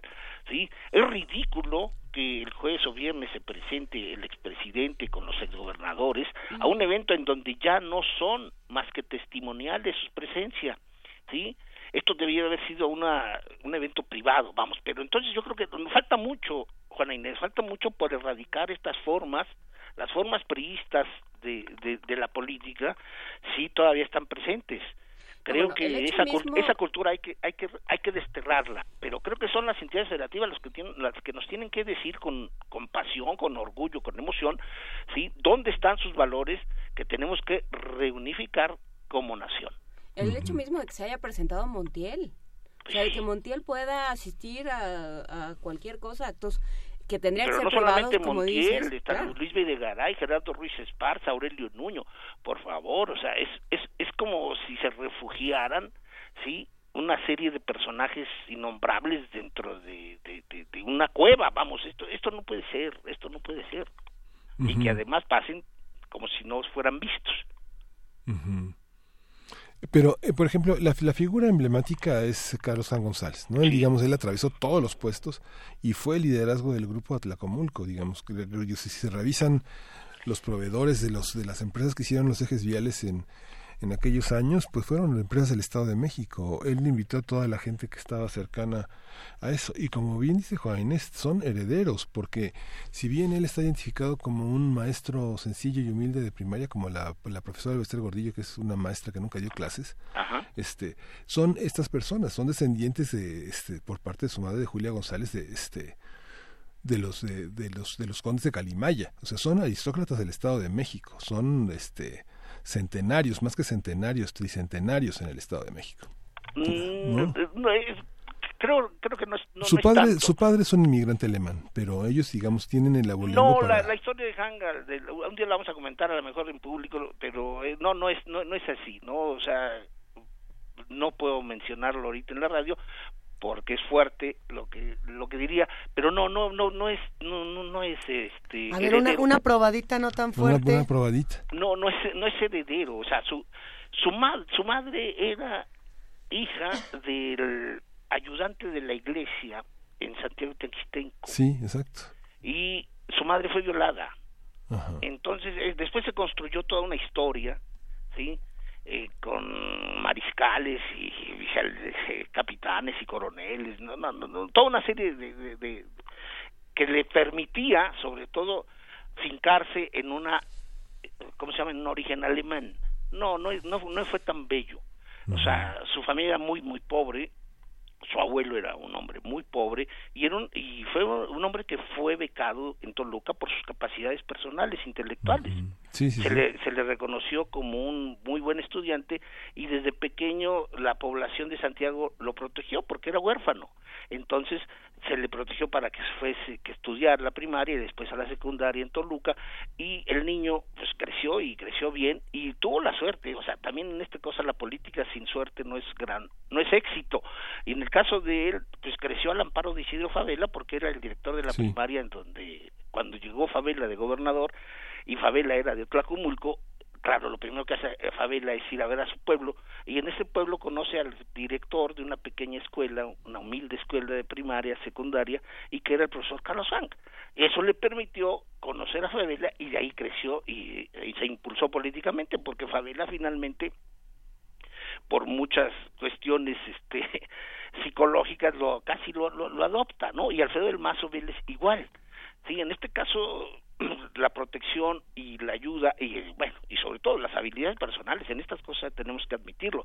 Hay ciertas habilidades personales que hacen que el político crezca, el carisma, la capacidad que tiene de proponer y hacer este propuestas, ¿no? En el caso, por ejemplo, de él de eh, notificar y de ident- identificar aquellos a todos los espacios vacíos territoriales del Estado de México, pues le- le da no solamente el poder como funcionario, sino además después la posibilidad de hacerse de muchos de estos y venderlos posteriormente y enriquecerse. Entonces, su fabriquita de dulces, su relación con Pemex, su relación con... Recuerden ustedes que, que es amigo de dos personajes muy interesantes dentro del Sindicato Nacional de Maestros, el Ujú. Olivares Santana y, y Martínez Martán. Entonces, creo que estas, estas formas de hacer política, obviamente, y Alfonso Corona del Rosal. Entonces, son No, cosas bueno. que le van favoreciendo. Pero sí es cierto, o sea, de que hoy los herederos, hoy, hoy, hoy, Alfredo del Mazo más así, es heredero de un gran poder económico que le deja su padre y le dejó tal vez algo su abuelo, pues sí, es indudable. Estos son los herederos y estos son lo que lo- la, finalmente lo que el PRI siempre nos ha querido vender, ¿no? Que finalmente el éxito, los, los, los soñadores mexicanos tenían que ser priistas y tenían que ser hijos de, de. Sí, que bueno, ahí está Murat y bueno, ahí están eh, Así es. muchos... Ese- eh, ese- pero el hijo. Claro. Eh, pero hay, aquí hay una hay una parte que a lo mejor podría a- hasta yo sé que no es tu estilo personal de este de analizar tampoco pero hasta podría ser eh, positiva digamos o podría darnos cierta esperanza que es eh, me parece a mí, salvo tu, tu mejor opinión, Álvaro Arreola, que esto, que, que este tipo de personajes difícilmente podrían darse en el contexto de hoy, por muchos motivos. En el contexto de hoy. pero que pero que bueno algo algo hemos hecho. El hecho de que por ejemplo esté Nuño y Videgaray eh, tranquilamente por la calle eh, y, y muchos otros personajes nos puede desalentar desde luego que sí. Claro. pero ahí digamos hemos ido construyendo otro tipo de relación política y de relación eh, sociedad eh, clase política o no Sí, yo creo que sí, por una cosa, ante, digo, son 70, 80 años de hacer una, de la política, ¿no? La, la peor manera, es decir, utilizar a la política para enriquecerse, me parece que este es el distingo del PRI y del Partido Acción Nacional. Creo que de los de la última década o al menos los últimos dos décadas, el siglo XXI sí nos da para entender otras formas y manifestaciones institucionales que han eh, ido modificándose. Sí, una una población que por cierto no se siente jamás heredera de nada porque no tiene nada y ante la evidencia tenemos de una gran corrupción que llegó a límites sorprendentes en nueve gobernadores no del sexenio pasado sí bueno creo que acabaron precisamente con la ilusión que tenían muchas otras generaciones anteriores a nosotras de lo que es de lo que era el modelo político nacional. Y yo creo que eso ya es cosa que estamos poco a poco rebasándola. No es asunto del pasado yo creo que no hay que frenarse yo creo que hay que superar superar con con ideas y con maneras nuevas novedosas necesarias una de ellas es precisamente lo que ustedes han hecho siempre, dialogar, discutir y reflexionar sobre lo que acontece día a día. Esto me parece que es lo más importante que se viene dando dentro de los últimos 10 años. Creo que esto está mejorando en mucho sentido la capacidad y alerta de la población, de, la, de lo que conocemos como sociedad crítica. Está creciendo esa sociedad crítica. Yo creo que este bueno lo que está ocurriendo con, con el problema de distribución de gasolina es ejemplar pues la gente no se está peleando no se está incendiando no está arrojando gasolina a la cara para pelearse por un lugar o sea simplemente se, se enoja porque hace fila se enoja porque transcurre el tiempo que a lo mejor es necesario para ellos pero pero lo hace con singular este bonomía vamos o sea es algo que sucede y algo que estamos viendo porque finalmente tienen la ejemplaridad de que se está atacando a un, actos verdaderamente ilegales y corruptos. Según encuestas de distintos medios de comunicación que aparecen esta mañana y durante el fin de semana, la aprobación a esta medida para combatir el, el huachicoleo supera el 70% de la fíjense, población. Entonces, fíjense, o sea, yo, yo como sociólogo estoy admirado, o sea, es un admirado porque es, es, es una sociedad, es una sociedad este, madura, sí,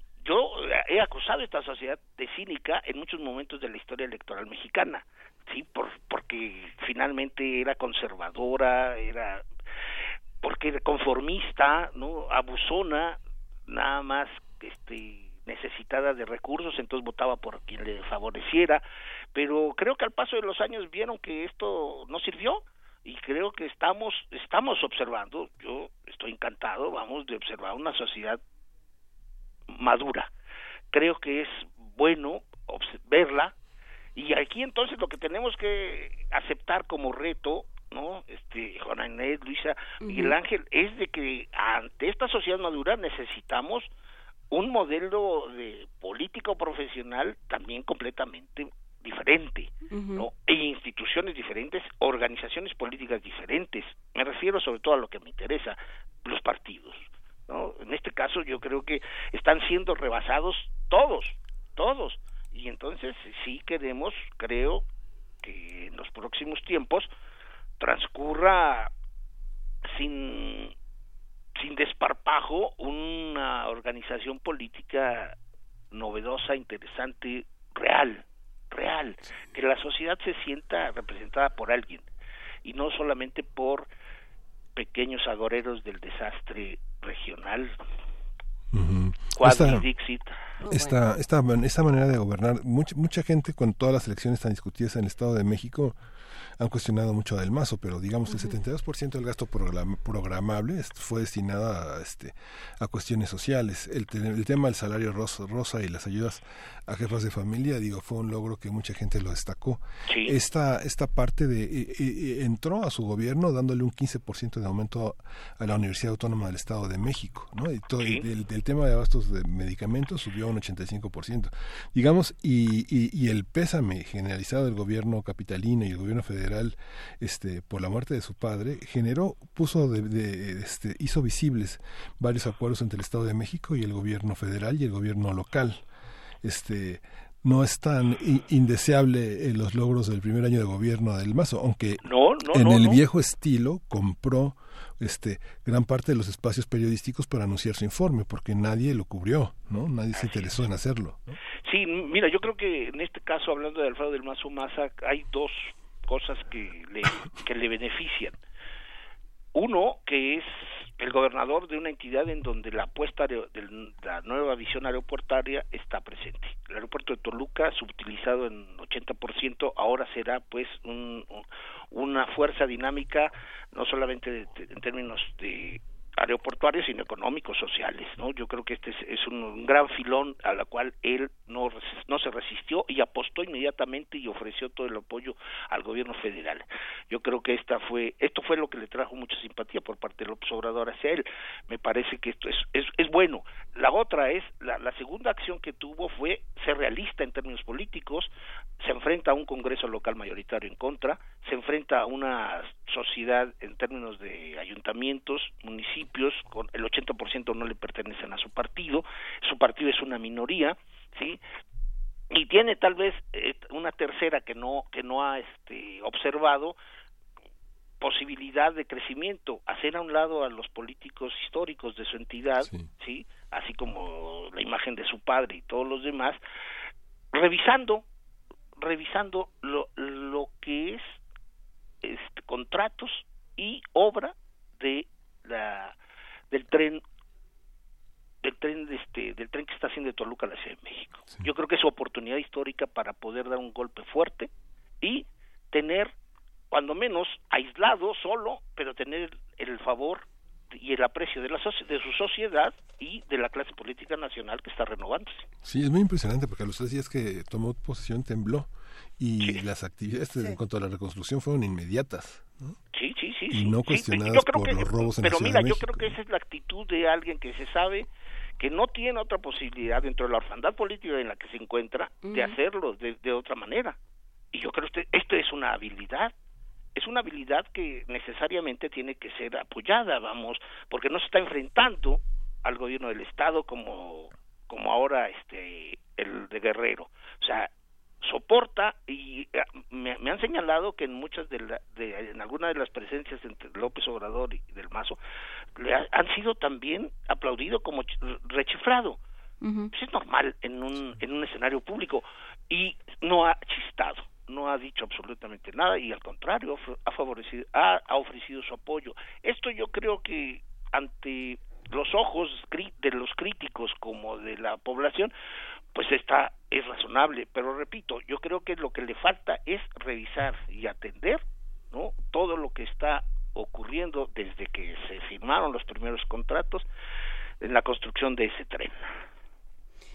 Pues bueno, habrá habrá que seguirlo. A mí me, me parece importante pensar en lo que en lo que se queda de una de una forma de hacer política, en las herencias que nos dejan, en, en el Bester, por ejemplo, y en toda la red de em, pues de clientelismos asociados con, con el sistema educativo. Sí. Eh, me, me creo que tenemos que replantearnos la figura presidencial, que también en buena parte es, es una herencia que, que nos deja el Estado de México y esta forma de entender el poder.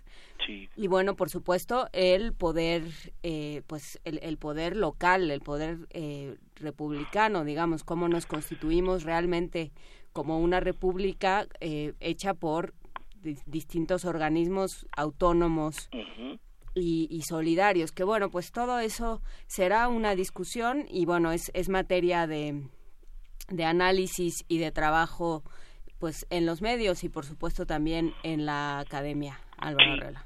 Sí, pero fíjate que por último yo nada más tanto como de los organismos autónomos no no no no Luisa yo creo que yo lo vería más Juana Inés, de, importa. perdón perdón Juana Inés es desde la base desde la base territorial llamada municipio. Estado y luego Federación, tenemos que revertir la historia de este país que ha sido precisamente desde el poder más alto hasta abajo como se ha desarrollado. Creo que es la pirámide tenemos que voltearla. Los, son los municipios, son las entidades federativas y luego la federación las que nos deben enseñar a que al quehacer económico, social, cultural, ideológico, etcétera, etcétera. Yo creo que tenemos que recuperar el valor, el valor que tiene una república, el poder desde abajo. Creo que esto es algo singular. Creo que nosotros somos una maravilla multiregional. Una- hay una pluralidad enorme en nuestro país. Y desde abajo, si recuperamos el quehacer del poder local, hacia el poder nacional y todo lo que tiene que hacerse hacia el poder nacional es revalorizaremos. Creo que esta es una gran novedad. Me parece que hay quienes siempre hemos apostado porque las cosas más importantes en este país vienen desde lo local y no lo nacional. Y yo estoy seguro que así estamos observándolo. Creo que si la apuesta que hace el gobierno nacional ahora es desarrollar las regiones para impulsar al país me parece que es salvable la, la vía, la propuesta. Y Pues no sí. tanto son las instituciones autónomas, las instituciones autónomas han sido creadas por el Poder Nacional para seguir pensando que todas las cosas se hacen ordenadamente. No, yo creo que no, yo creo que está eh, son las organizaciones es la sociedad y es el gobierno local las que nos deben de decir hacia dónde tenemos que caminar. Por eso yo no vería nunca mal que las elecciones las las organizara, las vigilara las entidades federativas. Te agradecemos muchísimo por esta conversación, Álvaro Arreola. Te mandamos un gran abrazo y hablamos definitivamente muy pronto. Ok, gracias Luisa, gracias Ok. Juan Inés, gracias Miguel Ángel, Hasta un luego. abrazo. Esto último que, que aventó de que las, eh, Ah, bueno. las elecciones las organicen los estados, ¿no? Sería, o bueno, los estados y cada una de las poblaciones, no es mala idea, pero imagínate. Pues hay que ver, hay que ver qué va a pasar. Vámonos a música para cerrar esta conversación. Vámonos, vámonos para escuchar a Félix Lavand, eh, Falling Off, Falling Off of a Horse.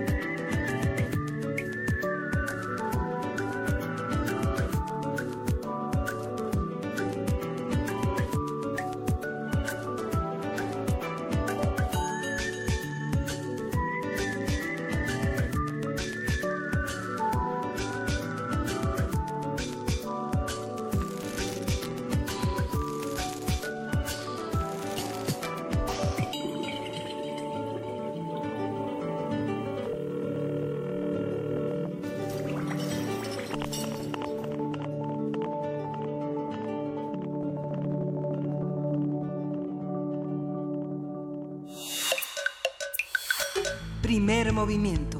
Hacemos comunidad.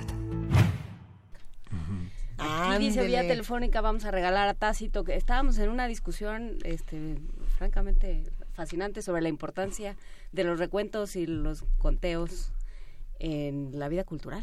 ¿Por Sí. qué? ¿Por qué cultura. teniendo esta charla? Por Tácito y los anales. ¿Son los anales los que vamos a regalar? Los anales y las historias. A ver, Ah. Tácito es, eh, o más bien fue, uno de los grandes historiadores romanos. Eh, justamente estábamos tratando de recordar y de descifrar si Tácito, Miguel Ángel ya lo habías dicho perfectamente bien, era el autor también de Germania o no. ¿no? Sí. Pero bueno, estos dos quizás sean los libros más importantes, las historias y los anales, ¿no? Sí, el diálogo de los oradores y es- es- formó parte de una, de una este, continuidad de la colección de Cien del Mundos que prologó Rubén Bonifaz Nuño y que es uno de los pilares de la retórica, ¿no? junto con Séneca, eh, la, retórica, la, la retórica antigua, ¿no? Está bueno. Y la verdad es que estos libros, justamente que tenemos aquí en nuestras manos, son ediciones bellísimas para acercarnos a estos grandes pensadores, eh, nos gusten o no nos gusten sus sus ideas, porque va a haber muchos que digan, es que yo, yo recuerdo este- esta discusión y a ver si alguien, alguien de aquí es fan de Tácito, de los que están del otro lado, o es lector de Tácito, todos hicieron como más o menos, a ver Jorge, tú eres fan de Tácito, dice que más o menos, pero justamente eh, algunos decían que se relacionaba más con Maquiavelo, el pensamiento mira, de Tácito, sobre todo en los anales. Lo que dice Bulmaro Reyes Coria, eh, profesor, por supuesto, de la Facultad de Filosofía y Letras y parte del equipo editorial de esta biblioteca Scriptorum Graecorum et Romanorum Ujú. mexicana, que a, a esa colección pertenecen estos dos textos, es eh, en el Imperio Romano, Tácito fue cuestor, miembro cuestor, miembro del colegio sacerdotal, edil, tribuno de la plebe, pretor, cónsul, gobernador y yerno de cónsul poderoso hombre de Estado, ahora que estamos hablando de Tlacomulco, además de sólida formación retórica literaria. Así se entiende que este historiador haya tenido acceso privilegiado a los diarios y documentos oficiales, a las actas del Senado, a los discursos de los emperadores, a las memorias de personajes como Agripina o Corbulón, y de un gran número de historiadores y a todo tipo de inscripciones conmemorativas. Eh, de ahí salen estos anales que muestran cómo Augusto, con la creación de la di- dinastía Julio-Claudia, termina con el régimen republicano y con la libertad, según palabras del propio traductor. Es una versión de José Tapia Zúñiga. Tanto los anales como las historias se van a ir por teléfono. Eh, un solo paquete, un solo ganador, 55 36 43 39, 55 36 43 39. Muchísimas gracias, por supuesto, a la Casa de las Humanidades que nos envía estos volúmenes para regalar.